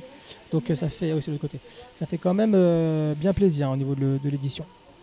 Alors, euh, pour rentrer dans, dans le vif du sujet, je parlerai de la structure du récit, qui a, bah, une, comme, comme toujours, euh, euh, une espèce de double portée, euh, celle du robot et celle de Satoru. C'est-à-dire, vous avez un chapitrage qui s'appelle, qui est, c'est un, premier chapitre qui s'appelle Programme 1. Hein, donc on- là, si vous voulez, on est plus ou moins du. On a l'impression d'être du point de vue du, du- robot, parce que le robot est le narrateur, et il parle toujours en disant il paraît que, on m'a dit que, il se dit que, il, pa- il parle toujours de cette façon-là, et en fait, il est en train de nous raconter euh, bah, le, plus ou moins les, événements qui, qui- nous sont, bah, qui, nous sont, qui nous sont dévoilés. Donc on est du point de vue du- du robot. Et on a l'impression que, voilà, étant donné que le premier chapitre, la première partie du, du- bouquin s'appelle Programme 1, on a l'impression qu'on nous parle du robot. Mais on se rend compte que oui, certes, on nous parle du robot, Monroe qui arrive dans, qui arrive, euh, qui arrive dans l'usine, mais on nous parle aussi quelque part de l'enfance. Le titre, c'est Programme 1, la naissance. Et on se voit qu'en fait, le robot est, euh, bah, arrive dans l'usine avec un certain programme en lui et qui va être reprogrammé, excuse-moi pour le spoil, qui va être reprogrammé par Satoru, par le petit gamin. Qui, va, qui est plus ou moins un génie hein, de, l'informatique et qui va réussir à, lui, à le reprogrammer et à lui, à lui faire rentrer des, nouvelles notions comme la détection, comme euh, il va comprendre, il va pouvoir interagir plus ou moins avec les êtres qui se présentent euh, de- devant lui. Si par exemple moi je me mets devant lui, il va mettre Ocho-san, euh, il ah bah je suis en train de parler il va comprendre qu'il est en train de parler à Ocho-san. Et ça c'est à la fin de, du, premier, du, la première partie du bouquin qu'on, bah, qui- qu'il apprend à faire ça. Et dans le, dans le programme 2, on arrive à ce que- ce qu'ils appellent l'apprentissage. Donc là où ils vont développer l'apprentissage du robot, mais aussi l'apprentissage de l'amour, vraiment de la relation amoureuse pour ce petit garçon. Euh, donc l'histoire d'amour, comme ils disent, entre un singe et une girafe. Donc lui, le gamin se voit comme un singe et la jeune fille, euh, donc euh, Marine, comme une, girafe. Donc vous voyez, toujours une structure comme ça à double portée qui est extrêmement bien amenée. C'est pas lourdeau du tout. Et c'est même plutôt, plutôt poétique malgré ce monde de, bah, c'est un monde citadin, voilà, avec de la robotique tout autour. Moi, je trouve, je vous l'ai dit, un magnifique travail au niveau des couleurs, ça c'est déjà dit. Euh, le découpage, je vous en ai déjà parlé aussi, qui peut paraître un peu daté, mais c'est rattrapé par euh, euh, le Cara Design, par l'utilisation des couleurs aussi. Avant-dernière chose, c'est pour moi un gros, gros, gros, gros, gros travail sur la subjectivité. C'est-à-dire, on va beaucoup du point de vue de, bah, bien sûr, du, robot. On va le voir là, par exemple, c'est la page 261 pour ceux qui l'ont déjà acheté, où on voit là, on se met du point de vue, euh. On se voit aussi du point de vue hum, du robot. Donc ça va être, euh, on va carrément, on peut, on parler de pixel art, hein, euh, même si c'est bien en avance sur le temps, euh, où on va être du point de vue du robot. Donc du coup, il va, il va avoir les visages, mais qui vont, les visages vont être dessinés littéralement, voilà, avec une magnifique double page, avec les deux têtes des gamins qui se baissent, puis hop, on passe du point de vue du robot, et là on voit les deux têtes de gamins en pixel art, euh, voilà, qui sont un gros gros travail sur la subjectivité. Et c'est pas juste pour faire du beau dessin, mais c'est vraiment pour euh, rentrer quelque part dans l'émotion. Dans l'émotion du robot parce que c'est aussi une des thématiques. Euh, Est-ce qu'une IA peut avoir, peut, euh, voilà, peut ressentir quelque chose? Donc ça c'est un sujet qui est cher aux Japonais depuis des années. Et ça c'est traité dans, euh, dans, ce, dans ce manga. On voit aussi la subjectivité, de la petite Shizuka, c'est la voisine qui espionne tout le temps Satoru. Elle est toujours par la fenêtre, donc à un moment donné, elle regarde par la fenêtre et puis elle voit notre héros qui est plus ou moins en train d'embrasser pour la première fois Marine. Donc là, hop, on change de point, on change de point de vue. Voilà. Et euh, donc, et puis après, il y a une jalousie, bien évidemment, qui va naître. hein. La petite Shizuka va être jalouse de, la petite copine de, de, euh, de Satoru. Voilà, donc toutes ces petites choses qui naissent. Et je vais terminer là-dessus. Là, c'est un c'est pas un gros travail, c'est un gros coup de cœur de ma part. C'est pour moi, je trouve vraiment que c'est un peu un, Spielberg japonais. Je trouve, euh, on retrouve tout- tout- tous les ingrédients d'un Spielberg. On est du point de vue des enfants. Peu, j'ai dit qu'il y a une variété de points de vue, mais il faut savoir qu'on est soit du point de vue des enfants, soit du point de vue du robot, à aucun moment du point de vue des adultes. Les adultes, on n'en a rien à faire. Et les adultes sont montrés de façon incompétente. Le père, il fait que boire. Euh, il s'invente une vie qu'il n'a pas. Euh, la mère, elle est au petit soin, mais elle est quand même cantonnée à, un seul type de tâche. Donc, euh, soit ils sont incompétents, soit ils sont irresponsables, et ils sont remplacés par un tiers. Ces parents-là, ils sont remplacés par un robot, comme Spielberg avait remplacé le père, parce que c'était une famille monoparentale, notamment dans E.T. eh ben, le, père est remplacé par, par E.T. l'extraterrestre. Et ça, c'est quelque chose de récurrent dans, la filmographie de, Spielberg. Toujours les parents compétents et les gamins qui vont plus ou moins solutionner les problèmes qui sont à la base des problèmes d'adultes. Donc, ouais, moi, je trouve qu'il y a vraiment ce côté Spielbergien. On peut parler d'un petit peu de Spielberg euh, japonais. Et euh, pour terminer, pour, pour, pour le petit passage obligatoire. euh, si je devais faire un rapprochement avec encore une fois le cinéma, bah, je penserais tout de suite au Géant de fer. Je sais pas si vous l'avez vu, le Géant de fer de Brad Bird, où voilà, on a un peu la même chose, sauf que le robot vient de l'espace cette fois-là. Mais euh, voilà, on a le même trio de persos, le petit gamin euh, avec les parents un peu irresponsables, euh, qui se lie d'amitié puis d'amour avec une petite fille, et puis bien évidemment le discours sur l'intelligence artificielle avec ce robot qui vient de l'espace, ce qui peut sentir quelque chose, et, comment voilà les gamins vont se lier d'amour avec ses, enfants. Donc j'ai parlé, j'ai beaucoup beaucoup beaucoup beaucoup parlé. Qui veut réagir là-dessus? Nico? Oh, Nico parle. Moi, si je parle pas, il y a un problème. Non, non. Euh, j'ai. Alors, au début, ah ben non, j'ai pas aimé. Au début, j'ai pris le bouquin, donc euh, la première. En gros, grosso modo, il y a en trois parties le premier volume. Et au premier, euh, d'abord, je le, je lis, je me dis ah c'est vachement bien, je rentre bien dedans, c'est super cool. Je lis la deuxième partie, je dis ouais, oui, pas mal, mais allez, j'attends ce qui va se faire dans la troisième partie. Et j'ai la troisième partie, et là, je me dis what? Non mais what? Tu, nous fais quoi là? C'est quoi cette histoire? Et j'arrive à la fin, et je ferme le bouquin, et je me dis ben non, non, je, il- non, il manque, euh, il manque trop de choses. C'est, non, il manque un truc. C'est, il manque cette vie, il manque il, nous amène des choses. On a l'impression que c'est le, voilà, il- un peu, comme le film d'Akira. On te met des trucs, mais t'as rien, t'es vide. Et tu dis, il faut que tu lises le manga pour comprendre. Là, tu dis, mais oh, oh, ouais, c'est bien, mais il y a rien. Et là, il y a Chazen qui me dit, en fait, euh, mais euh, bah mais bon, c'est en 6 volumes. Tu verras la suite. Je fais 6 volumes. Attends, attends, attends, c'est pas un one shot Et en fait, je l'ai lu comme un one shot. Il dit non, non, non, non, tu l'as lu comme un one shot. C'est pour ça. Et là, tu as tout qui commence à faire la lumière. Tu commences à voir le un peu plus loin. Tu vois tout. Et là, tu te dis oh ouais, ok, d'accord, ok. J'ai rien dit. C'est du très bon. Yes, ok. Il n'y a pas de souci. Moi, je suis vraiment parti. J'ai pas vu le tome 1, j'ai pas vu le petit 1 dessus. Et je suis vraiment parti comme si c'était qu'un seul tome.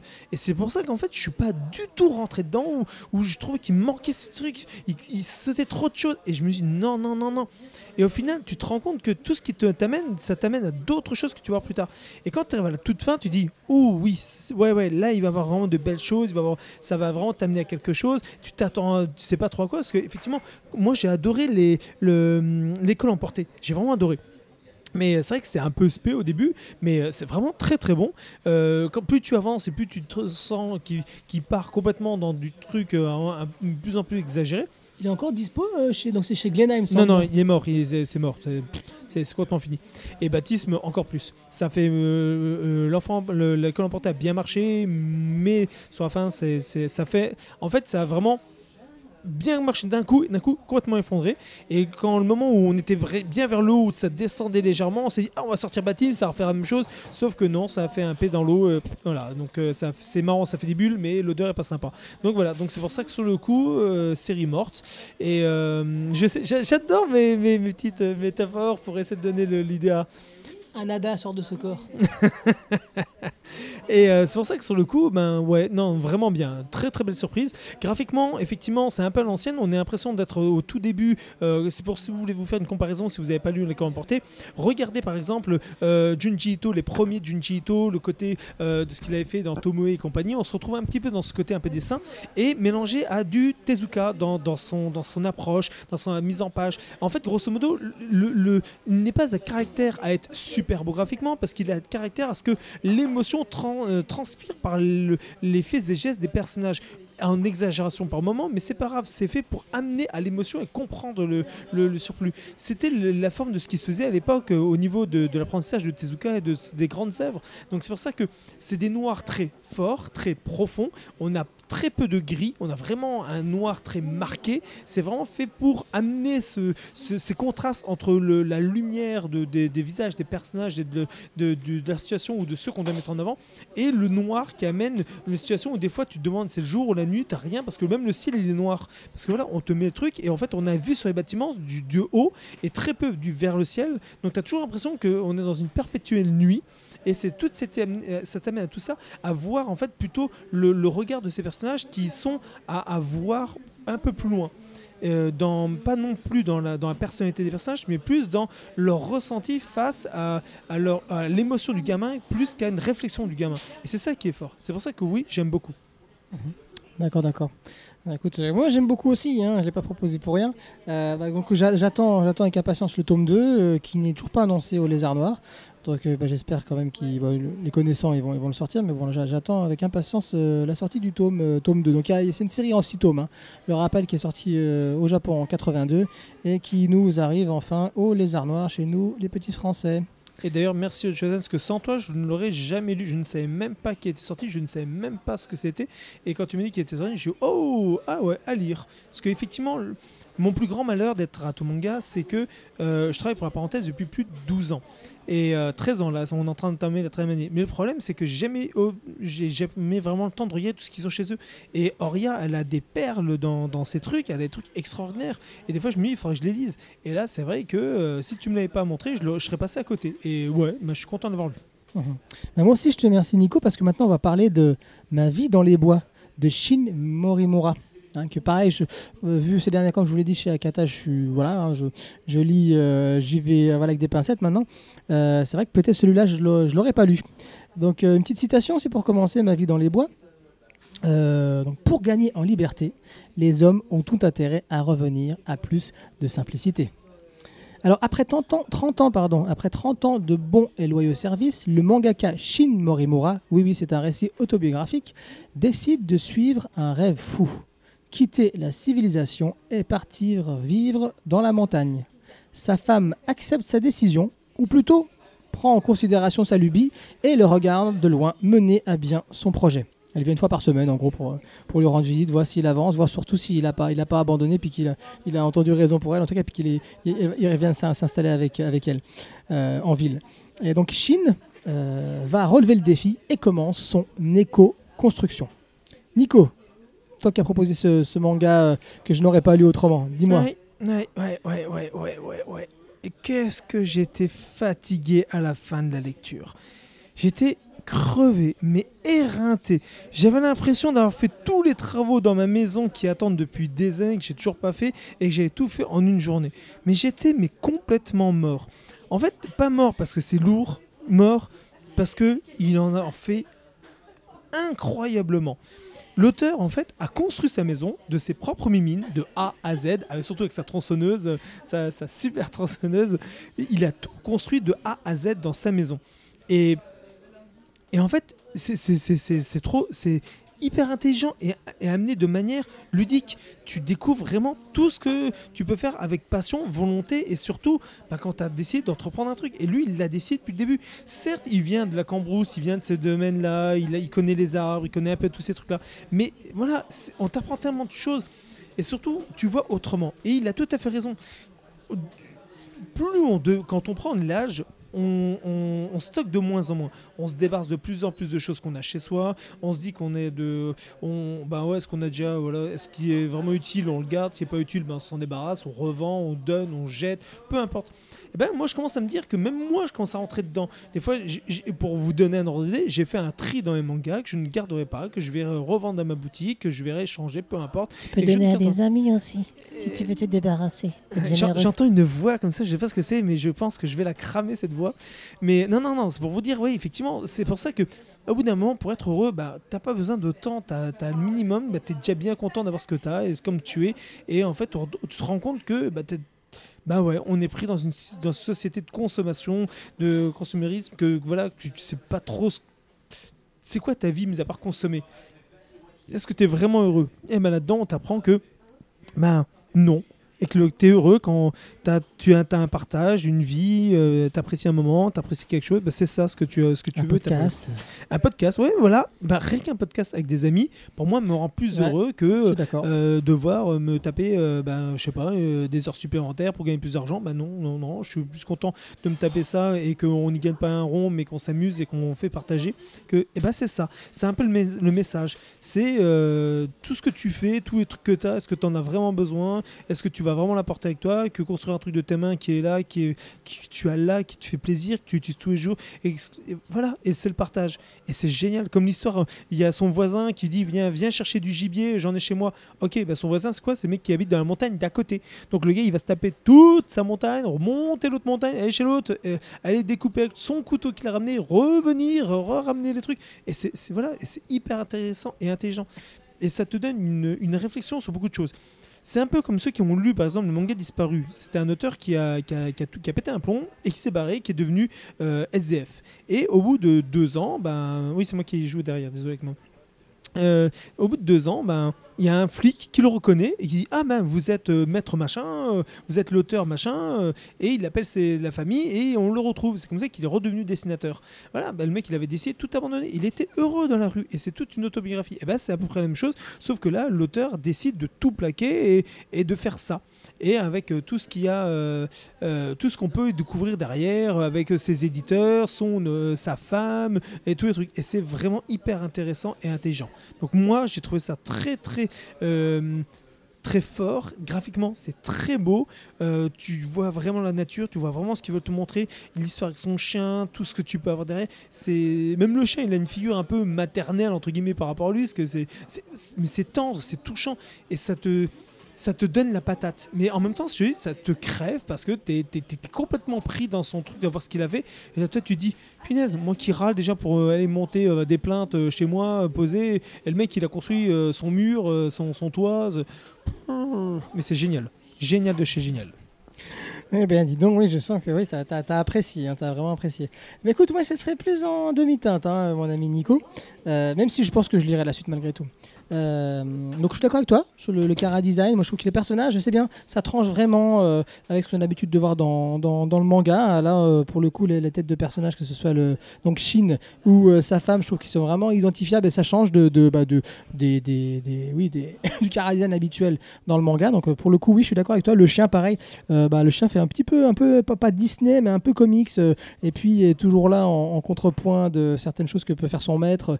Et là, pour faire rire un petit peu, il est derrière lui en train de faire le Là, par exemple, là, j'avais fait un- une photo de- du, du manga et où on voit, on voit le, le- le- personnage principal qui explique un petit peu sa, sa tronçonneuse, comment elle fonctionne, qu'on peut pas l'utiliser pour couper les pour couper les racines. Et puis derrière, on voit le chien qui danse en, train de se moquer de lui. Il dit, mais en gros, t'as rien compris, mon coco. Et euh, voilà, donc c'est, voilà, voilà, Cara design vraiment identifiable, sans être transcendant, mais c'est voilà, ça fait plaisir de, c'est, frais, voilà, c'est frais au niveau du dessin. Euh, Il y a une réflexion, je trouve, sur l'attachement, l'enchaînement au bien, comme tu l'as dit, hein, euh, et on le voit notamment dès le début lors de l'achat du Yumbo. Yumbo, c'est une espèce de, de, de- ouais, pas un, Ah oui. un truc tractopelle, pas tractopelle, mais un truc hydraulique là, pour pouvoir bah, justement enlever les fameuses racines qu'il n'arrivait pas à, à faire à la main. Donc c'est une espèce de, de- oui, c'est ça, un tractopelle, on va dire. Ouais, On va dire ça. Très bien. Excusez-nous les puristes, hein. donc ils appellent ça le yumbo. Et, euh, donc quand il va, euh, pour, euh, quand il en parle à sa femme, et puis qu'il dit voilà, il faudrait que j'achète absolument ça, autrement je pourrais jamais continuer mes, bah, d'avancer, je pourrais jamais construire ma maison. Il en parle à sa femme, et sa femme lui dit tu es comme un singe. Encore une fois, hein, décidément, ils aiment bien se comparer à des singes. Tu es comme un singe dans les mains duquel il y aurait dans la main droite une pomme et dans la main droite une pêche. Et tout à coup, tu trouves sur ton chemin des bananes. Mais t'as que deux mains. Donc comment tu vas faire pour transporter ces bananes? Il dit bah faut que tu laisses tomber soit la pomme, soit la pêche pour pouvoir ramasser les bananes. Bah, il dit c'est pareil, tu avais, une passion avant, c'était les motos si je me souviens bien dans le manga. Et euh, donc ce qu'il va faire pour pouvoir euh, bah, s'acheter son tractopelle, c'est qu'il va devoir revendre ses motos. Et il va se refaire environ, il va revendre une moto, il va se faire environ 7800 euros, ce qui va lui permettre de, oui euros c'est ça en conversion, il va pouvoir s'acheter son fameux euh, tractopelle. Donc voilà, ce- ces, petites réflexions euh, qui reviennent régulièrement sur euh, bah, effectivement la société consumériste sont plutôt intéressantes et euh, voilà, j'espère que ça peut en inspirer, certains. Et euh, ce qui est marrant, c'est que ne- vraiment la lecture, elle est animée par notre envie de savoir s'il va réussir à relever le défi. On est un peu comme la femme en fait, on est au point de vue de la femme. Est-ce qu'il va vraiment, parce que c'est galère sur galère, hein. ça flotte, euh, il les racines, il n'arrive pas à les déterrer, parce que voilà, on sait pas comment on fait. Même nous, ça nous a, pas, moi, ça m'est déjà arrivé euh, de devoir déterrer, ne serait-ce qu'un bah, comme lui, un petit cerisier, on se rend même pas compte des, racines jusqu'où ça part en dessous. La galère que c'est pour les couper ses racines et pouvoir enfin déraciner la, souche d'un arbre. Et là, lui, c'est vraiment ça, c'est que ça, que ça tout le temps. Après, comment est-ce qu'il va faire pour construire euh, bah, sa maison avec que des arbres, qu'il veut faire, quelque chose de, végétal. Donc il, nous apprend les, techniques avec lesquelles il a réussi à construire sa maison. Donc on est vraiment là, on se dit est-ce qu'il va réussir à relever le défi Euh, voilà. Donc on le suit comme ça. Euh, donc on est toujours aussi dans, comme j'en parlais en, en- en- en début de podcast, au niveau des pilules, on est dans une tout dans la, dans la directe ligne de éditoriale d'Akata, euh, consciente et politiquement engagée, hein, bien évidemment, euh, très écolo. Euh, moi, ce qui me dérange, donc c'est bien, hein, moi j'ai- j'aime bien lire des œuvres engagées, même pour Riku, hein, quand on entendait Dominique Verrel se parler de, de Verlet, Dominique, comment il s'appelle Dominique? Je retiens jamais son nom, de, de Dakata. Euh, lui il disait voilà lui en gros ça l'intéresse pas de faire des mangas pour des mangas. Il veut faire des mangas qui vont un petit peu sensibiliser les jeunes euh, bah, sur euh, le futur et ce qui risque d'arriver. Donc du coup quand il a fait quand il a décidé de, produire Riku hein, le- le- leur gros on va dire leur gros shonen hein, bon, malheureusement ça marche pas autant qu'un qu'un qu'un One Piece ou un Naruto. Lui l'idée c'était bah, de, parler de, parler voilà du- futur sûrement difficile qui pourrait arriver à nos gamins. Donc Riku c'est quoi? C'est l'histoire d'un gamin qui va aller en prison et qui va morfler morfler de chez morfler. Et comment à chaque fois il va réussir à se remettre debout. Et donc là, voilà, il continue, continue là-dessus sur euh, toujours du politiquement engagé. Et donc là, bah, c'est sur bien évidemment la- le fait de d'un petit peu se détacher de tous ces biens qui au, final nous enchaînent et comment réussir à, bah, même si c'est une lubie au début, bah, on, va, on va réussir quand même à, bah, concrétiser cela et à, veni- à venir habiter dans, une forêt en, en l'occurrence ici. Alors moi, ce qui me dérange, c'est comme dans beaucoup de leurs titres c'est que c'est un peu trop didactique, c'est un peu trop pédagogique. C'est-à-dire que bah, je citais l'exemple de, la, tronçonneuse. Alors je vous lis ce qui est écrit. hein. donc euh, voilà, donc le, il est en train le, personnage principal, donc Chine, est en train de, penser. Dit la chaîne en est ressortie, tout est bréché, parce qu'il a essayé de, de, scier les, racines. Bon sang. Ensuite on voit. Hop, dans des petites cases rectangulaires, donc dans, dans- l'explicatif, les racines sont pleines de terre et de cailloux. Pas étonnant que la chaîne suce si vite. Une tronçonneuse normale n'est pas faite pour cet usage. Donc il explique, euh, voilà. Ça, véritablement, on n'a pas vraiment besoin de savoir ça. Et encore une petite étoile qui rajoute, note de bas de page, qui dit quoi? Il existe des tronçonneuses spécialement dédiées à la coupe de racines. Voilà. Et ça, c'est tout le temps pendant tout le récit. Et moi, ce genre de, de note de bas de page, euh, extrêmement explicative, moi, ça me. Ça, ça, cette, euh, fâcheuse tendance à me sortir du récit. C'est un petit peu le, le- problème qu'on retrouvait dans. comment s'appelle ce truc qui est sorti chez, chez Kiyun, là euh, qui se passe dans, dans la neige, là. il est sorti il n'y a pas longtemps. Ah oui, euh, Golden Kamuy. Ouais, Golden Camus, c'est pareil. Ouais. Euh, Les trois premiers tomes, c'est que ça. C'est on te montre un truc, comment t'expliquer? On te on te, on te fait, en, en gros, on te donne un exemple, on te donne un truc, après on te montre l'exemple, et après tu as la résolution du truc. Et que ça. Et effectivement, Voilà. au bout d'un moment, ça te sort. Et c'est Ouais. pour ça que j'ai eu la même chose à peu près dans le tout des bois, mais heureusement, ça a été rattrapé par le, ouais, ça le, ch- le- le tout. Mais effectivement, ça, ça me sortait aussi. Donc tu vois, c'est ça. Après, on aime, on aime l'élan du personnage. hein. Tous envie à un moment donné de claquer la porte puis de changer notre vie parce qu'on se dit, il y a quand même des trucs pas terribles qu'on fait ou des trucs pourris dans, notre quotidien. Des fois, on a envie de changer. Et heureusement que ça c'est dans l'être humain. Et euh, mais voilà, comme je te dis, on a quand même cette la dérangeante impression, comme je l'avais écrit, de, lire un petit peu le guide de, de- du Into the Wild. Je sais pas si vous avez vu ce film de Sean Penn, où pareil, un, un jeune, à un moment donné, euh, dans ses études, décide de tout claquer. Il coupe sa carte bancaire, il coupe machin, et il dit allez c'est bon, je vais traverser le monde, je m'en vais, et j'ai plus besoin de cette société euh, où on me pousse à consommer plus, plus, plus, et il se barre et il traverse, le monde. Bon bah à la fin il meurt, hein, très rapidement il meurt dans, le film, mais c'est ça en fait, c'est à un moment donné que je claqué la porte, c'est dire j'en ai marre de tout ça, de, de- des solutions qu'on me propose dans ces sociétés, et, et je me barre. Bon voilà, mais on a là, où dans Into the Wild c'est vraiment une narration, là on a quand même, quand même pas mal l'impression qu'on est dans, une espèce d'un- guide, une espèce, de guide comme ça.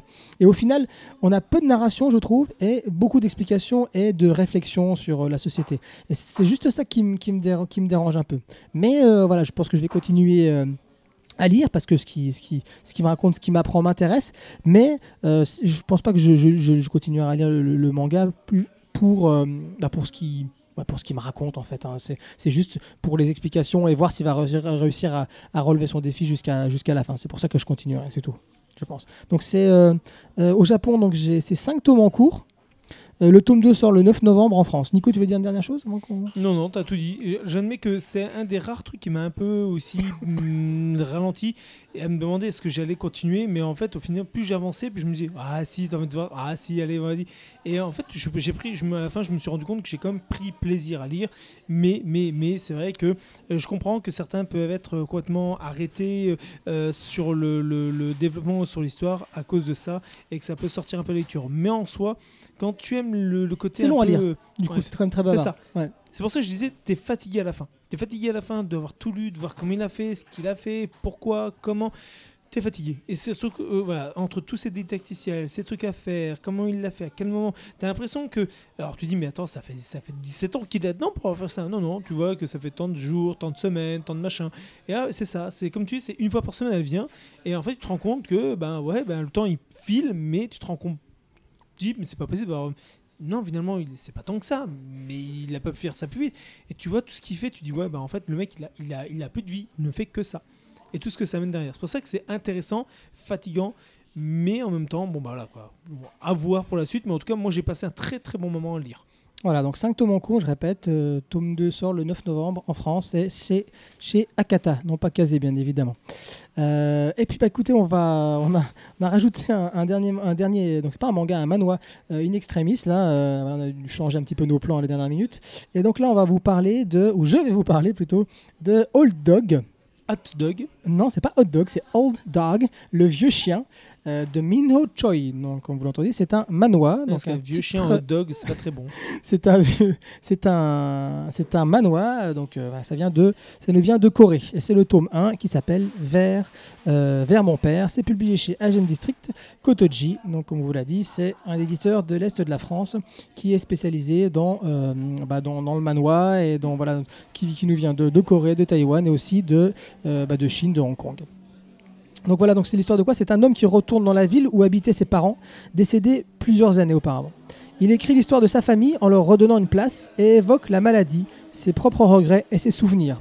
Euh, donc je viens lire, la quatrième de couverture, d'habitude je prépare, mais là, comme je vous dis, c'est un peu une extrémiste et je voulais absolument parler de, de, de. Donc voilà, comme comme c'est passé, c'est très bien écrit en quatrième de couverture. On suit euh, ce, jeune personnage euh, qui, voilà, au début, attend, attend le, tranquillement le train. Euh, donc on est à Séoul et il va partir euh, dans, euh, bah, il va dans le métro pardon et il va se rendre dans son ancien quartier tout d'abord, quartier qui était extrêmement pauvre à l'époque et qui est maintenant abandonné, mais qui est le côté intéressant, c'est qu'il est entouré de, entouré de, bah, de buildings, dont un building, un hôtel Hilton et plein de, buildings de, de, de, de- de- haut standing, on va dire. Mais que voilà, ces, ces- bâtiments sont, sont laissés comme ça à l'abandon. Et donc c'est au gré de ces pérégrinations qu'on va découvrir un petit peu bah, son passé. On va voir comme si, comme si des fantômes apparaissaient, si vous voulez, dans, dans, dans, ces buildings, dans ces rues. Euh, il va passer... euh, il va passer près d'un parc, il va se souvenir, bah tiens, dans ce parc-là, euh, c'est là où les enfants s'amusaient. Et puis hop, tout à coup, on va voir le, parc qui prend feu. Eh Bien oui, parce que c'est là qu'il il y a eu un fameux incendie. Euh, voilà, ce qui s'est passé, il va passer, euh, il va voir une fenêtre en, levant les yeux. Il se dit, bien tiens, dans cette fenêtre, c'est là que j'ai vu euh, euh, une femme qui prenait sa douche, ou je ne sais pas, etc., machin et tout. Et on se dit, bon, tiens, pourquoi est-ce qu'il nous parle de ça? Le récit passe, et hop, quelques temps après, on le voit qu'il est monté sur les toits, donc pas loin de cette fenêtre-là. Et puis on voit une femme qui est en couleur, parce que le récit est quand même pas mal, c'est comme, c'est comme assez monochrome. Euh, on, voit cette fille qui est en couleur, donc on se dit, bah tiens, elle doit, elle doit exister comme lui, qui est aussi en couleur. Et en fait, c'était effectivement la, femme qu'il avait regardé des années, des années au précédent en train de prendre sa douche. Elle se souvenait encore du chenapan qu'il était, et elle essaie de, un petit peu de lui remonter, euh, les bretelles. Et on a tout le temps en fait ce renvoi entre euh, euh, bah, présent et passé qui, euh, bah, qui construit en fait euh, la narration. C'est selon les lieux où il va aller. Donc ça commence comme je dis dans, dans, dans, ce- dans ce- dans cet ancien euh, quartier. Après on va aller vers, d'autres lieux, mais je voulais juste, une dernière chose là avant que je, parte vers d'autres lieux. Ce qui est très intéressant aussi dans, ce quartier de Séoul qui est laissé à l'abandon, et donc qui est un quartier pauvre avant, comme j'ai dit, c'est qu'à un moment donné, il parle des Jeux Olympiques qui sont passés à Séoul. Je crois que c'était en 84 si je me souviens. Et l'auteur nous dit que au moment de, ces Jeux Olympiques, pour pas que les, Occidentaux et les, enfin, tous les gens qui venaient à participer euh, aux Jeux Olympiques se rendent compte bah, que la ville n'est pas tout à fait finie, puis qu'il y a quand même de- des bidonvilles limite euh, au sein de, cette grande métropole, ils avaient demandé, imposé même aux gens de peindre euh, leurs bâtiments en bleu. Mais ils avaient pas refait la- le, la- crépinière et tout, juste repeindre en bleu pour cacher quelque part un petit peu, un petit peu euh, la misère. Et donc on a régulièrement dans le récit euh, des petits euh, soupçons comme ça de, de, de critique sociale, de critique du gouvernement euh, coréen. On va ils vont parler aussi de la chasse aux sorcières qui a été faite par rapport aux communistes à l'époque, hein, parce qu'on sait bien évidemment, voilà, on connaissait l'histoire un peu de la Corée rapidement, qui va se diviser en deux entre le nord et le sud, avec le soutien bien évidemment des- des Américains. Et donc ça, il en parle toujours en, filigrane, et c'est vraiment, c'est vraiment extrêmement, extrêmement appréciable. Et on sent qu'au fur et à mesure qu'on y arrive, là, une magnifique page. euh, je vois avec le, père qui est en train, qui est en train, qui est en train de décéder. C'est une, projection de, son père qui est en train de décéder, Euh, alors que lui, donc au moment de l'histoire, est dans, la montagne. On, a vraiment ce côté poétique qui arrive au fur et à mesure du tome, et qui arrive à la fin, plus ou moins au paroxysme, quand il arrive à son paroxysme, quand il arrive euh, bah, sur la montagne. Et on va voir qu'il est en train plus ou moins de se perdre dans cette montagne et que bah, son père va lui apparaître en fantôme et qu'il va essayer de le guider vers cette chose qu'il a, a perdue. Donc je ne vais pas vous spoiler c'est quoi. Mais euh, voilà, on est vraiment dans une poésie euh, euh, qui se décline de différentes façons et puis qui bien évidemment quand on commence à atteindre des endroits naturels, eh ben, prend toute, toute son ampleur et se concrétise véritablement. Euh, voilà ce que je peux en dire sans, sans, sans spoiler. C'est un premier tome, comme je vous le dis. Euh, pour ce qui est des décors, on sent qu'il utilise quand même de la photographie, puis après il, euh, bah, passe dessus à l'infographie, mais avec des, petites touches subtiles, peut-être aussi à la gouache, j'ai l'impression sur, sur certaines choses. Les visages des personnages, moi j'aime beaucoup, peuvent paraître un peu difformes pour certains, avoir des petites fautes de proportion. Moi ça me dérange pas plus que ça, j'aime bien ce côté un peu, un peu difforme. Et puis voilà, com- comme je vous le dis, on est toujours du, point de vue euh, de, donc de, cette, personne devenue adulte. hein. Euh, et pour le coup, euh, comme on est de son point de vue, pour moi, c'est pas que ça excuse, mais ça, explique pourquoi ce monde est par moments déformé, par moments le trait, le, trait où les, les, les, pardon, les, pardon, les, les fonds sont plutôt flous. Voilà, pour moi, c'est vraiment une œuvre qui, qui est extrêmement pensée extrêmement pensée de, du début à la fin. Il faut que je reconnaisse vraiment que j'ai, eu, je ne regrette pas de l'avoir pris. Je, je me dis, j'avais parlé avec Pierre de, de Kotoji et je lui avais dit que ce titre me, branchait vraiment. Puis en plus, en tant qu'amoureux de, la Corée du Sud et de ce qu'ils produisent en termes de cinéma, j'avais vraiment envie de, me plonger dedans et je suis pas déçu. Donc je conseille un petit peu à, à tout le monde, tous ceux qui s'intéressent à la Corée, à l'histoire de la Corée, euh, bah, de lire, euh, de lire, de lire ce, ce, ce manoir. Est-ce que quelqu'un veut réagir, même si vous n'avez pas eu le temps de le lire, vu que je l'ai un peu décidé Moi, il me fait penser un petit peu à certains traits ou certains trucs un peu à du amer béton par certains moments. Exactement, oui, les personnages, c'est ça ça donne vraiment envie de le- personnages, c'est ça. Ouais, c'est ça, de, Ouais. de lire, parce que ça me- cette construction, ces personnages, ces, ces regards, ces, ces, ces mâchoires, c'est ouais, moi, ça vraiment. euh, ah ouais, c'est pour ça je te regardais depuis tout à l'heure euh, tourner le truc, et j'ai dit, oh, on, on dirait du c'est comme Sony ou Amer béton. Sony, c'est ça, il s'appelle Sony, tout à fait, c'est ça. J'ai vraiment beaucoup aimé. Donc euh, là, sur le coup, ça, ça me parle. Même le découpage des des, mises, en, des mises en scène et compagnie est vraiment euh, tiré dans ce même esprit. Donc ceux qui ont lu euh, euh, Sony ou euh, Amer Béton et que vous avez aimé un peu ces constructions et autres, je pense que ouais, ce genre, euh, bah, c'est à peu près ça. Donc ça, peut vraiment beaucoup plaire. Ouais, c'est vrai qu'on se trouve encore une fois, bah, c'est marrant, hein, on n'a pas fait exprès ce mois-ci, mais on se retrouve encore une fois dans la forêt. Hein, voilà, c'est vraiment un podcast, euh, mis à part Je suis Shingo, euh, qui se passe dans les villages, dans la forêt. Et euh, pour le coup, c'était parce que, voilà, comme on le dit, à force de dire que Arokia est un podcast frais et, et n'est fait que d'amour, je pense que là, voilà, pour commencer cette année scolaire, on est, on est, on est, on est fraîcheur et amour. Ouais, mais moi, tu me disais que je vais faire une librairie euh, très écolo. Je, Oui, je, je peux pas parce que je vends des arbres morts, je te rappelle. C'est vrai, c'est vrai. Ah, tu peux faire ça du papier recyclé. Non, non, non, je prends un plaisir. Je, je prends un, un baobab ou un séquoia pour faire euh, un manga. D'accord, ok. Bon, bah écoute, hein, je pense que toi, tu, es défi- définitivement euh, fini, sans espoir. Euh, donc, je rappelle pour terminer donc, que ce manoir euh, est édité chez Agent District Kotoji, que c'est par l'auteur de Des naufragés et de moi, jardinier citadin. Euh, donc c'est une œuvre aussi engagée, hein. c'est pas chez Akata, mais il a pas que voilà, ce n'est pas que qu'Akata qui fait des œuvres engagées. Euh, donc comme je vous le dis, hein, vous aimez la Corée, vous aimez la nature, vous aimez la poésie, vous avez lu Les Naufragés par exemple, et ben jetez-vous dessus. Euh, vous, ne serez pas pas déçus. Moi personnellement, c'est vraiment un coup de cœur et j'ai hâte bah, de- lire la suite. Je ne sais pas combien il y aura de tomes. Il faudra demander à Pierre vu que c'est lui qui est plus au fait. C'est c'est une œuvre toute récente. hein. Elle est sortie en 2016 en Corée. Donc c'est vraiment tout récent, tout récent. Et ça vient de sortir, euh, c'est sorti au mois d'août, il me semble, euh, en France. Donc courez l'acheter si tout ce que je vous ai dit euh, vous intéresse. Et c'est l'heure du Totally Crazy, l'instant où chaque mois nous faisons part de nos découvertes extra manga les plus folles.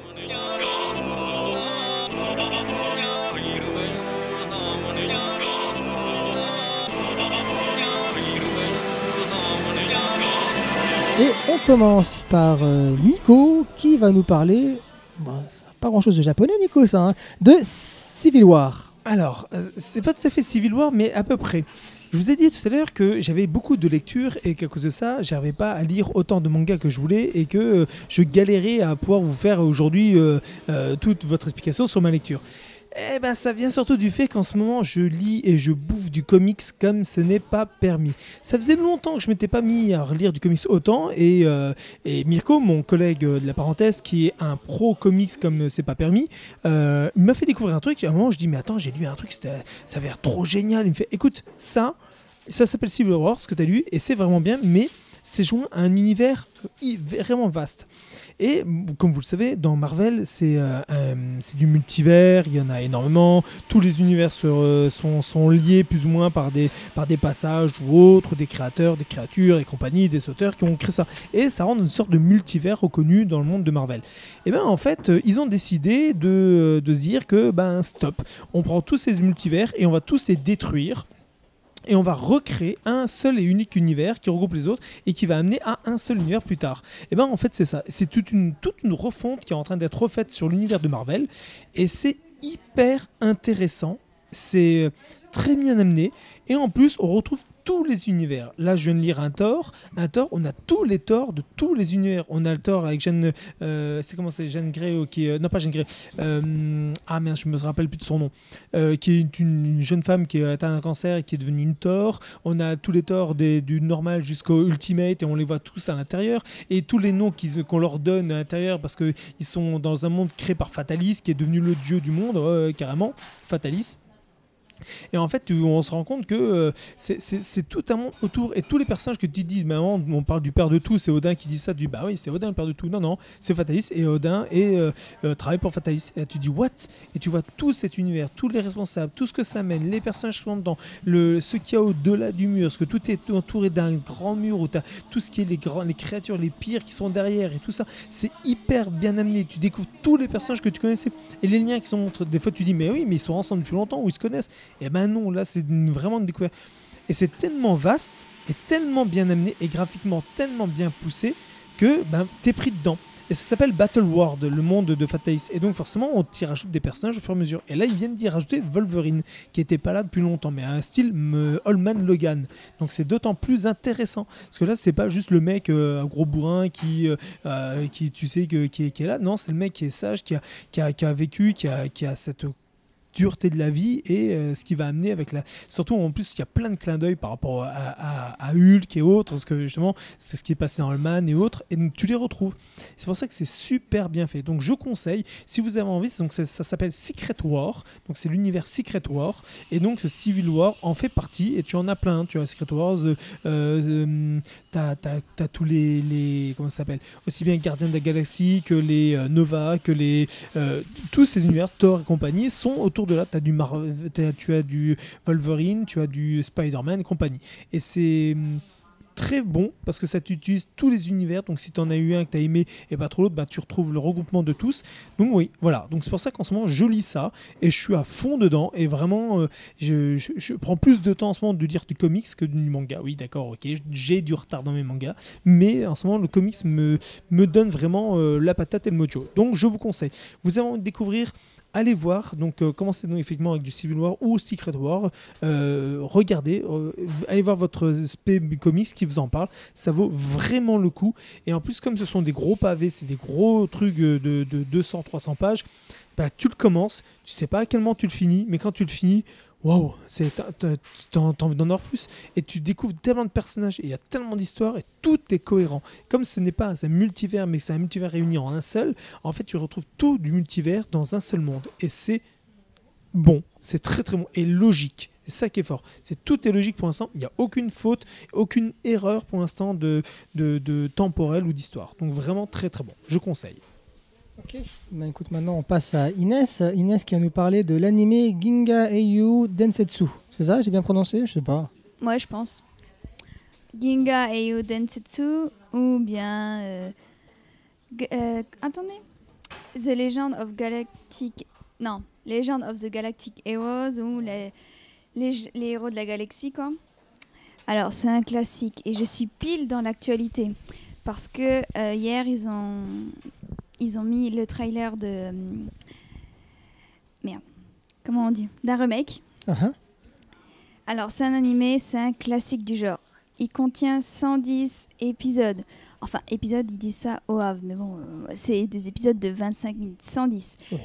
C'est un space opéra, comme, euh, comme on l'a deviné avec les titres, et c'est génial. Un peu à la style Macross et non pas Gundam. Et c'est ça qui est fort. Il est très très très bon.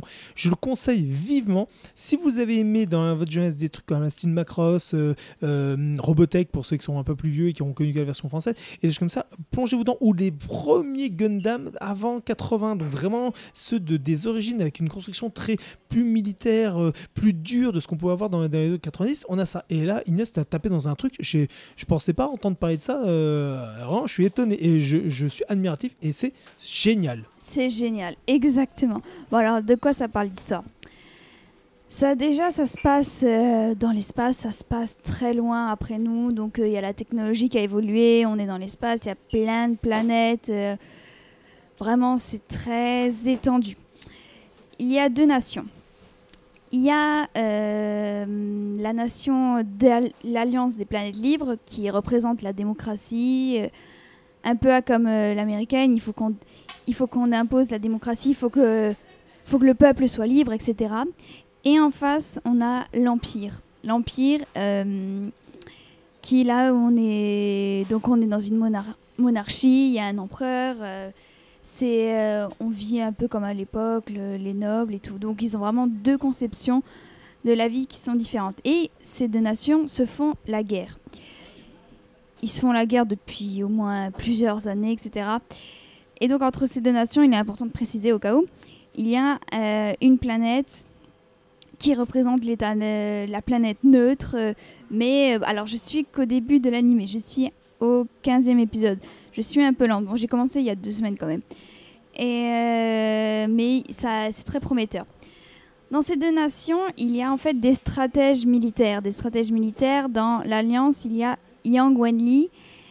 Et dans les stratèges, euh, dans le stratège de l'Empire, il y a Reinhard von Lohnkram. Ah, je prononce bien l'allemande là. En même temps, avec mon accent, c'est facile. hein. C'est, euh, ces deux stratèges ont, plus, ont, ont des buts personnels à la fois et ils servent leur pays. Et donc, en fait, cet animé, c'est, c'est très long. Donc, c'est un peu compliqué à expliquer parce qu'il se passe plein de choses. Mais en fait, ça va tourner essentiellement entre la guerre, euh, entre les peuples, euh, par exemple dans des planètes où il y a des problèmes, ce genre de choses, où on essaye de s'abattre, où on essaye de se faire des coups en douce. Vraiment, un peu, si on veut, c'est c'est très exagéré ce que je dis, mais un peu à la Game of Thrones, si on veut. Vous voyez, il y a 600 personnages dans l'animé, 600. Après, on ne connaît pas tous les 600, mais il y a au moins, je veux dire, au moins 30 personnages très importants, 30-40, donc c'est vraiment très épais, c'est vraiment énorme. Bah, à la base, l'animé, c'était quand même un roman. Et donc, euh, bah, on, va, suivre cette histoire sur la guerre, sur ces deux stratèges que tout oppose. euh.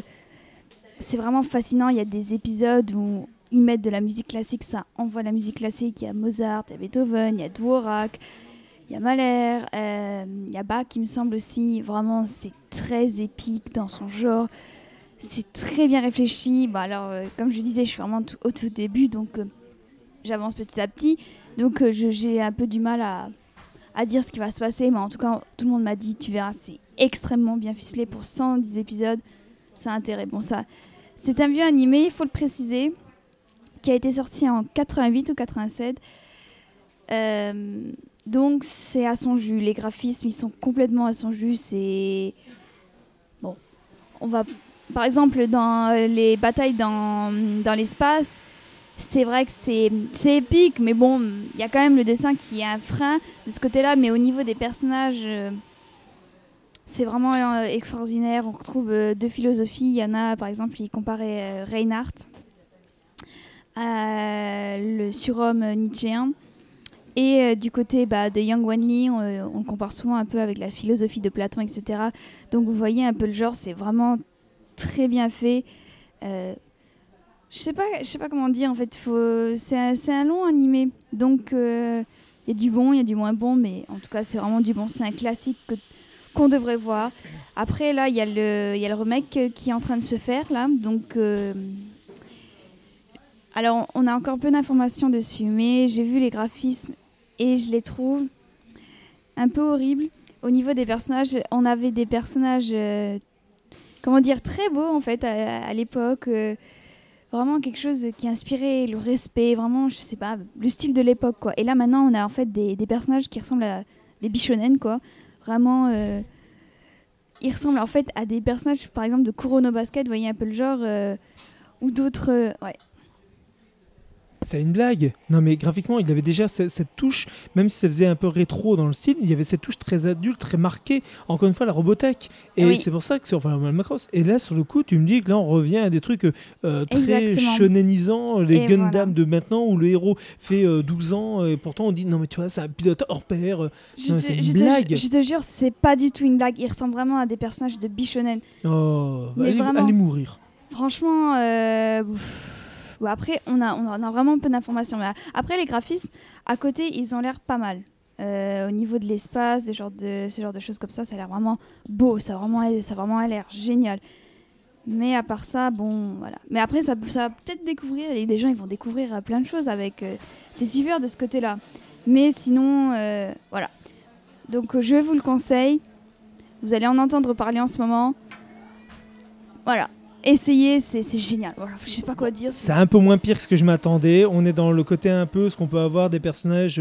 euh, pour moi. Mais plus c'est comme si vous aviez euh, Death Note qui avait fusionné avec euh, Basket donc euh, c'est en fait un peu jeune mais avec le côté un peu la- à la à la Berserk ou enfin à la à la, à Death Note où les personnages sont un peu plus adultes de ce qu'on peut avoir Mm, ouais, quand bon, tu ça. compares à l'époque. oui, mais ça, euh, c'était de l'époque, un peu ce qu'on peut. C'est comme si tu disais aujourd'hui, t'as les deux Oscars qui va se retrouver euh, à la, tête de ta- à la place de Dark Vador. C'est pas possible. Donc ouais, on peut enfin, pas bon, prendre. au début, il avait quand même les cheveux courts, mais Oui, Mais c'est pour on ça a perdu que. ses boucles quand même. Eh, je suis d'accord, mais rappelle-toi que Ces c'est militaire. Militaire, tu peux pas avoir des cheveux longs. C'est pas les années 90, c'est les Je années 80. sais. Donc c'est pour ça que sur le coup, j'ai moins peur. Mais je peux comprendre. Parce qu'il était quand même charismatique, même avec ses cheveux longs. il Il était était- charismatique. il était dingue. Mais effectivement, sur le coup, ça redonne quand même plus à l'époque. Regarde-moi ça. Ça, ça, ça c'est magnifique quand même. Ah bah ça, c'est un fan art. Ouais, mais c'est pas grave, il est beau. Voilà, je crois que j'ai rien d'autre à dire. Foncez, putain, c'est de la bombe. C'est vraiment de la bombe.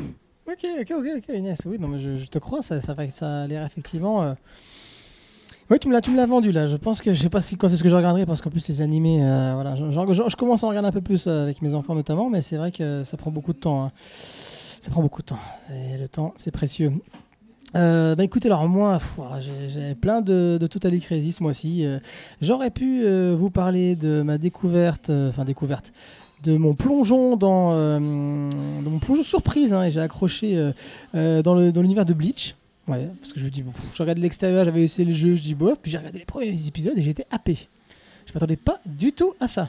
Donc voilà, bon, j'ai fait une petite pause là, mais ouais, ouais, non, la Bleach, ça revient plus. J'aurais pu vous parler aussi de Octopath Traveler. Euh, des producteurs, un jeu qui sort euh, sur, euh, sur, bah, sur, sur la nouvelle Switch de Nintendo par les producteurs de Bravely Default avec un style bah, entre ce qu'ils ont pu faire sur Bravely Default en 2D et du pixel art de toute beauté. Donc Nintendo se les fait un peu à la Apple, là, depuis, ils le font, depuis quelques temps de toute façon. Ils ont fait une petite conférence, ils ont représenté le, le jeu et ils ont dit Ah et bah juste après cette conférence, téléchargez la démo directement sur le Nintendo eShop. Donc tu penses, moi je suis rentré, j'ai téléchargé tout de suite et, et c'est très plaisant. C'est très très plaisant, mais bon, euh, voilà, je vais pas m'étendre dessus parce que c'est pas mon euh, mon Totally Crazy. En tout cas, si vous avez une Switch, n'hésitez pas à télécharger la démo. On bah on en reparlera. Non, moi je vais vous parler de quelque chose de beaucoup plus sérieux quand même, Hein, parce que j'entends tout le monde qui s'excite et qui critique qui critique, mais vraiment, euh, alors qu'ils ont dormi souvent pendant le film. J'ai parlé de quoi? Je vais parler de Death Note, l'adaptation qu'en a fait Netflix. Donc ils l'ont ils l'ont adapté, ils ont adapté le, fameux manga de Oba et Obata. Euh, ils les ont adaptés ils l'ont adapté en, oui, c'est un, un long métrage, hein, un long métrage d'une d'une d'une heure et demie et quelques. D'une heure et demie, Nico, tu veux dire quelque chose oui, c'est une heure et demie. ouais. Ouais, c'est une heure et demie. Euh, et euh, donc imaginez-vous, hein, euh, condenser euh, 13, 12 tomes, 12 tomes en une heure et demie, et puis c'est pas 12 tomes de n'importe qui, c'est 12 tomes de, de Oba à l'écriture, donc vous voyez un petit peu, hein, vous mettez deux heures à lire un tome, donc là vous vous dites comment est-ce qu'ils ont pu faire en une heure et demie pour condenser tout ça? Bah, Je pense que c'est de façon très intelligente.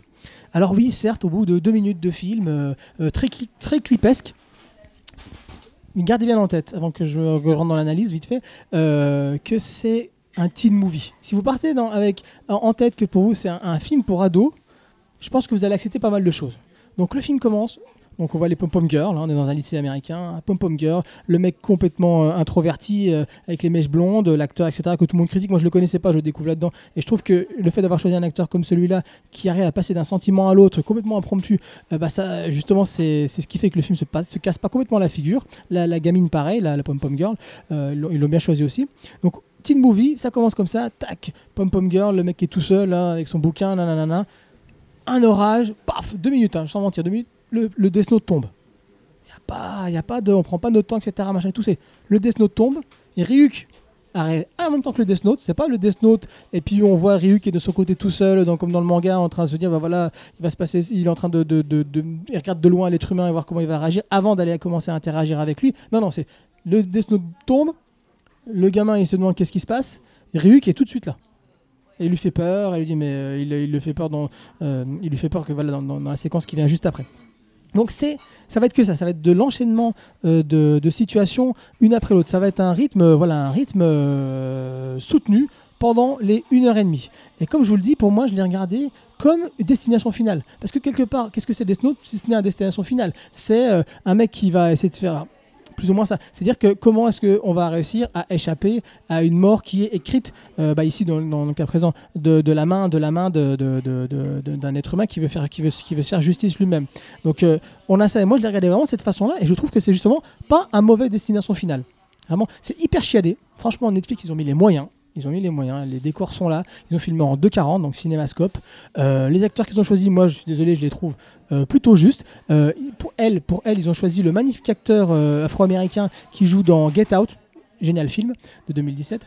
Euh, donc pour jouer elle, donc je trouve que c'est intéressant de prendre le contre-pied, d'un- prendre un Afro-américain qui va être justicier, et puis le blanc pour une fois qui va être un petit peu le, mec à la, justice plus ou moins discutable pour jouer Light.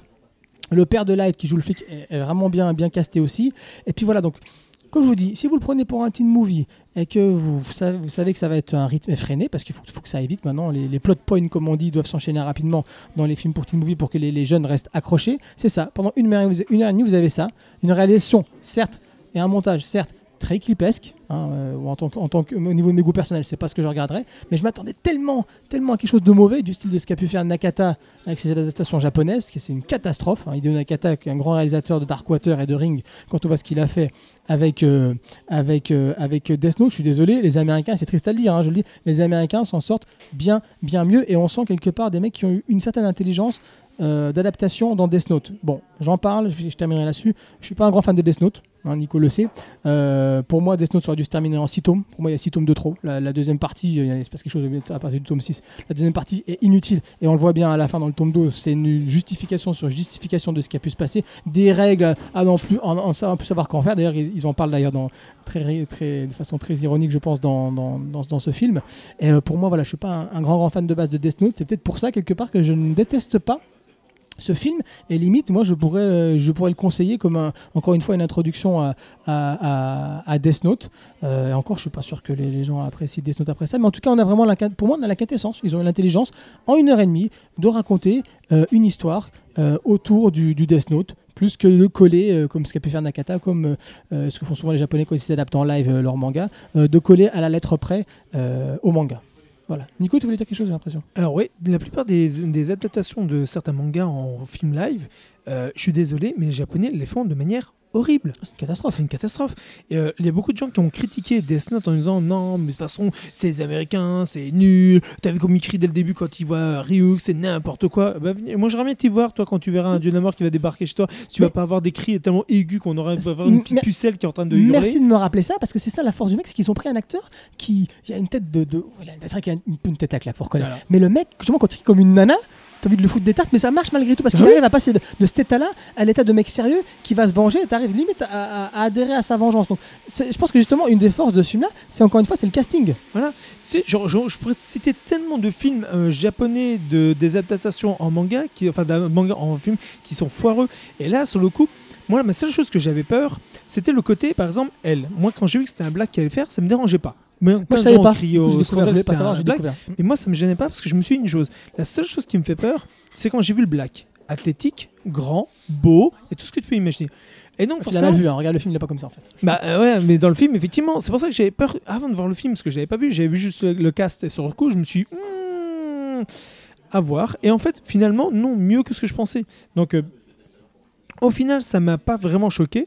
Alors, je n'ai pas vu le film, hein, donc euh, je vous préviens tout de suite. J'en ai vu quelques petits morceaux par-ci par-là, des trucs que les gens mettent sur internet pour se moquer, ou des analyses et compagnie, ou des visions et des, des, photos du film. Donc, j'ai essayé de voir. Et j'ai ma collègue qui l'a vu, elle m'en a fait un énorme topo.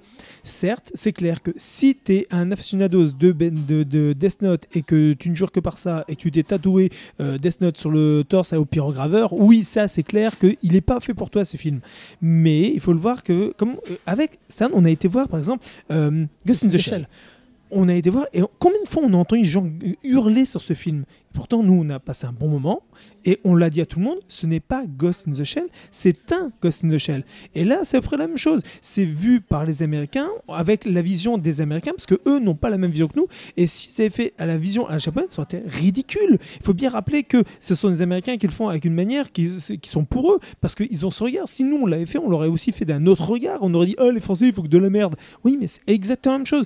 On n'a pas la même vue que les Japonais, les Américains, les Américains n'ont pas la même vue que nous, que les Japonais. Et c'est ça. Et ils ont quand même réussi à en faire une certaine force qui est beau en soi et bien en soi. Donc je pense que c'est un, c'est certainement un bon film. Il faudrait que je le voie pour vraiment le critiquer jusqu'au bout. Mais c'est un bon film pour les bon jeunes film du ont- dimanche soir. Voilà, du dimanche soir. C'est un bon film à regarder comme ça, mais c'est pas le film de révélation. Donc on est d'accord. Et, et Non, il faut pas s'attendre. Mais c'est un, un film Netflix, voilà, c'est un film Voilà. Netflix pour les fans. c'est ça. Net- Netflix, dans leur, dans leur programmation, c'est ils font des films comme on en fait plus, c'est-à-dire ils font des films de 20 à 30 millions, euh, voilà, qui va s'adresser des fois à une, à une fanbase, et c'est tout. C'est-à-dire que maintenant, Hollywood, c'est soit les blockbusters, Soit, euh, soit euh, Hollywood, ce n'est plus que les blockbusters, et dans, la, dans, frange, tu as euh, des, des, des, des auteurs qui vont faire des petits films à qui on donne peut-être maximum 10 millions, et c'est terminé. On n'a plus ces films de milieu de gamme, c'est terminé maintenant Hollywood. Et moi, je trouve que c'est ce qu'il bien sur Netflix maintenant, c'est que eux vous proposent des films comme ça, et qui, en, visant bah, les, spectateurs. Ils savent que les spectateurs de Netflix aiment le Japon, généralement, aiment les animés. C'est pour ça qu'ils ont, ils ont, ils ont financé Blame, ils ont financé Knights of Sidonia, ils, ils arrivent tout le temps trucs là. Donc, et donc, ici, euh, une adaptation de, de, de Death Note, quoi. Et, euh, on, sent quelque part cette sincérité et les mecs qui ont quand même réfléchi un petit peu à, le- à leurs propos, à ce qu'ils voulaient en faire. Ils ont dit on va faire un film pour les adolescents. Les adolescents, qu'est-ce qu'ils regardent? Ils regardent beaucoup le clip. On va, faire, on va prendre un réalisateur qui sait faire du clip. Donc, tu as de la belle image. Ça ne s'arrête pas pendant 1h30. Je suis désolé, c'est pas plus débile comme je dis qu'un destination finale. Ouais, bah, regarde par exemple, regardez simplement l'adaptation, ce qu'on a pu faire aussi de Attaque des Titans. Voilà. Regardez par exemple, euh, par exemple Battle Royale, le 2. Oh la vache. Voilà. Et si vous voulez que je vous en cite encore, je pourrais. Donc il y, a- il y a énormément de merde et aussi bien fait par euh, des, des Américains comme Dragon Ball. Non, d'accord, ce film n'existe pas. Ou que euh, des, des trucs de, de jeux vidéo, Street Fighter. Donc oui, effectivement, le Zoom, Ça, il merci, n'existe merci pas. de rappeler tout ça. Voilà, et ben, je suis désolé, mais il faut rappeler aussi les merdes qui existent avant. Et ça, c'est justement quelque chose qui n'est pas fait merdiquement. C'est juste que ce sont les fans qui râlent en disant que c'est pas le truc sur quoi ils s'attendaient parce qu'ils sont fans de Death Note et s'attendaient à un Death Note. Mais c'est non, c'est comme le, le- film 3D de Senseiya. Il faut bien comprendre qu'il y a des concessions à faire, qu'il y a des trucs qui sont faits par des gens qui ont amené une nouvelle histoire, un nouveau truc pour une nouvelle vision par rapport à certains fans.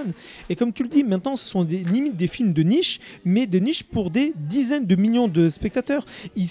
C'est comme si vous disiez, allez, on a 100 personnes et ça s'adresse à 10 personnes. Eh ben, 10 personnes, c'est niche. Sauf que là, on est en millions de personnes. On- donc, on- pour 100 millions de téléspectateurs, c'est 10 millions qui vont le regarder et qui vont apporter, récupérer euh, l'équivalent de plus de 30 millions pour faire le film. C'est euh, c'est un investissement pour Ouais, une niche ça. de personnes qui ont aimé un style. C'est ça.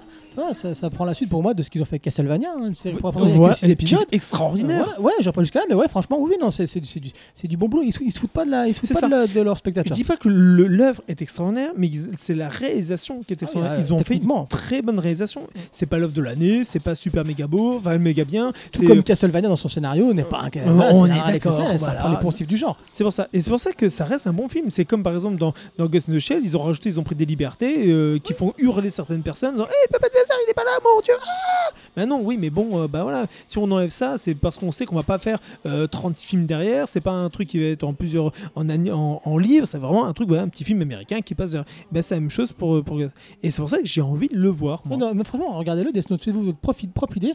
Moi, je vous dis, si vous partez avec l'esprit que c'est un teen movie à, la- à un style destination finale, voilà, je pense que vous ne serez pas déçus. C'est pas un grand film, c'est un bon film du dimanche soir. Tu regardes, ça dure une heure et demie, c'est haletant, et tu te, tu t'ennuies pas, tu t'ennuies pas. Puis comme je vous dis, il y a de belles images, il y a de belles images. Voilà, c'est bon? Bah écoutez, c'est ainsi que le rideau du Haruki Full Manga Café se referme en espérant vous retrouver le mois prochain pour plus de manga, manhwa et de global manga. Si vous aimez le podcast, n'oubliez pas de nous écouter, évidemment, et à vous abonner sur SoundCloud, iTunes ou YouTube, ou les trois même. Euh, N'hésitez pas aussi à nous faire part de vos critiques et recommandations sur le Facebook de Harukia, le Twitter et aussi euh, euh, sur l'Instagram ou tout simplement sur notre mail harukiacafé, tout accroché, at gmail.com. Nos remerciements vont comme d'habitude au Kensington Café hein, qui nous accueille tous les, tous les jeudis, euh, 12 rue de la Faïencerie à Nancy, où vous pouvez déguster, comme je vous dis, les meilleurs cafés de Nancy. Euh, à tout manga, 8 cours des arts à Nancy, le manga shop kiffe leur bon, la passion et le bon son, n'est-ce pas Nico? Et Haute Production pour la mise à disposition technique, euh, spécialisée en reportage, documentaire, teaser trailer, film d'entreprise. Vous pouvez nous retrouver sur www.hauteshopprod.com. Au mois prochain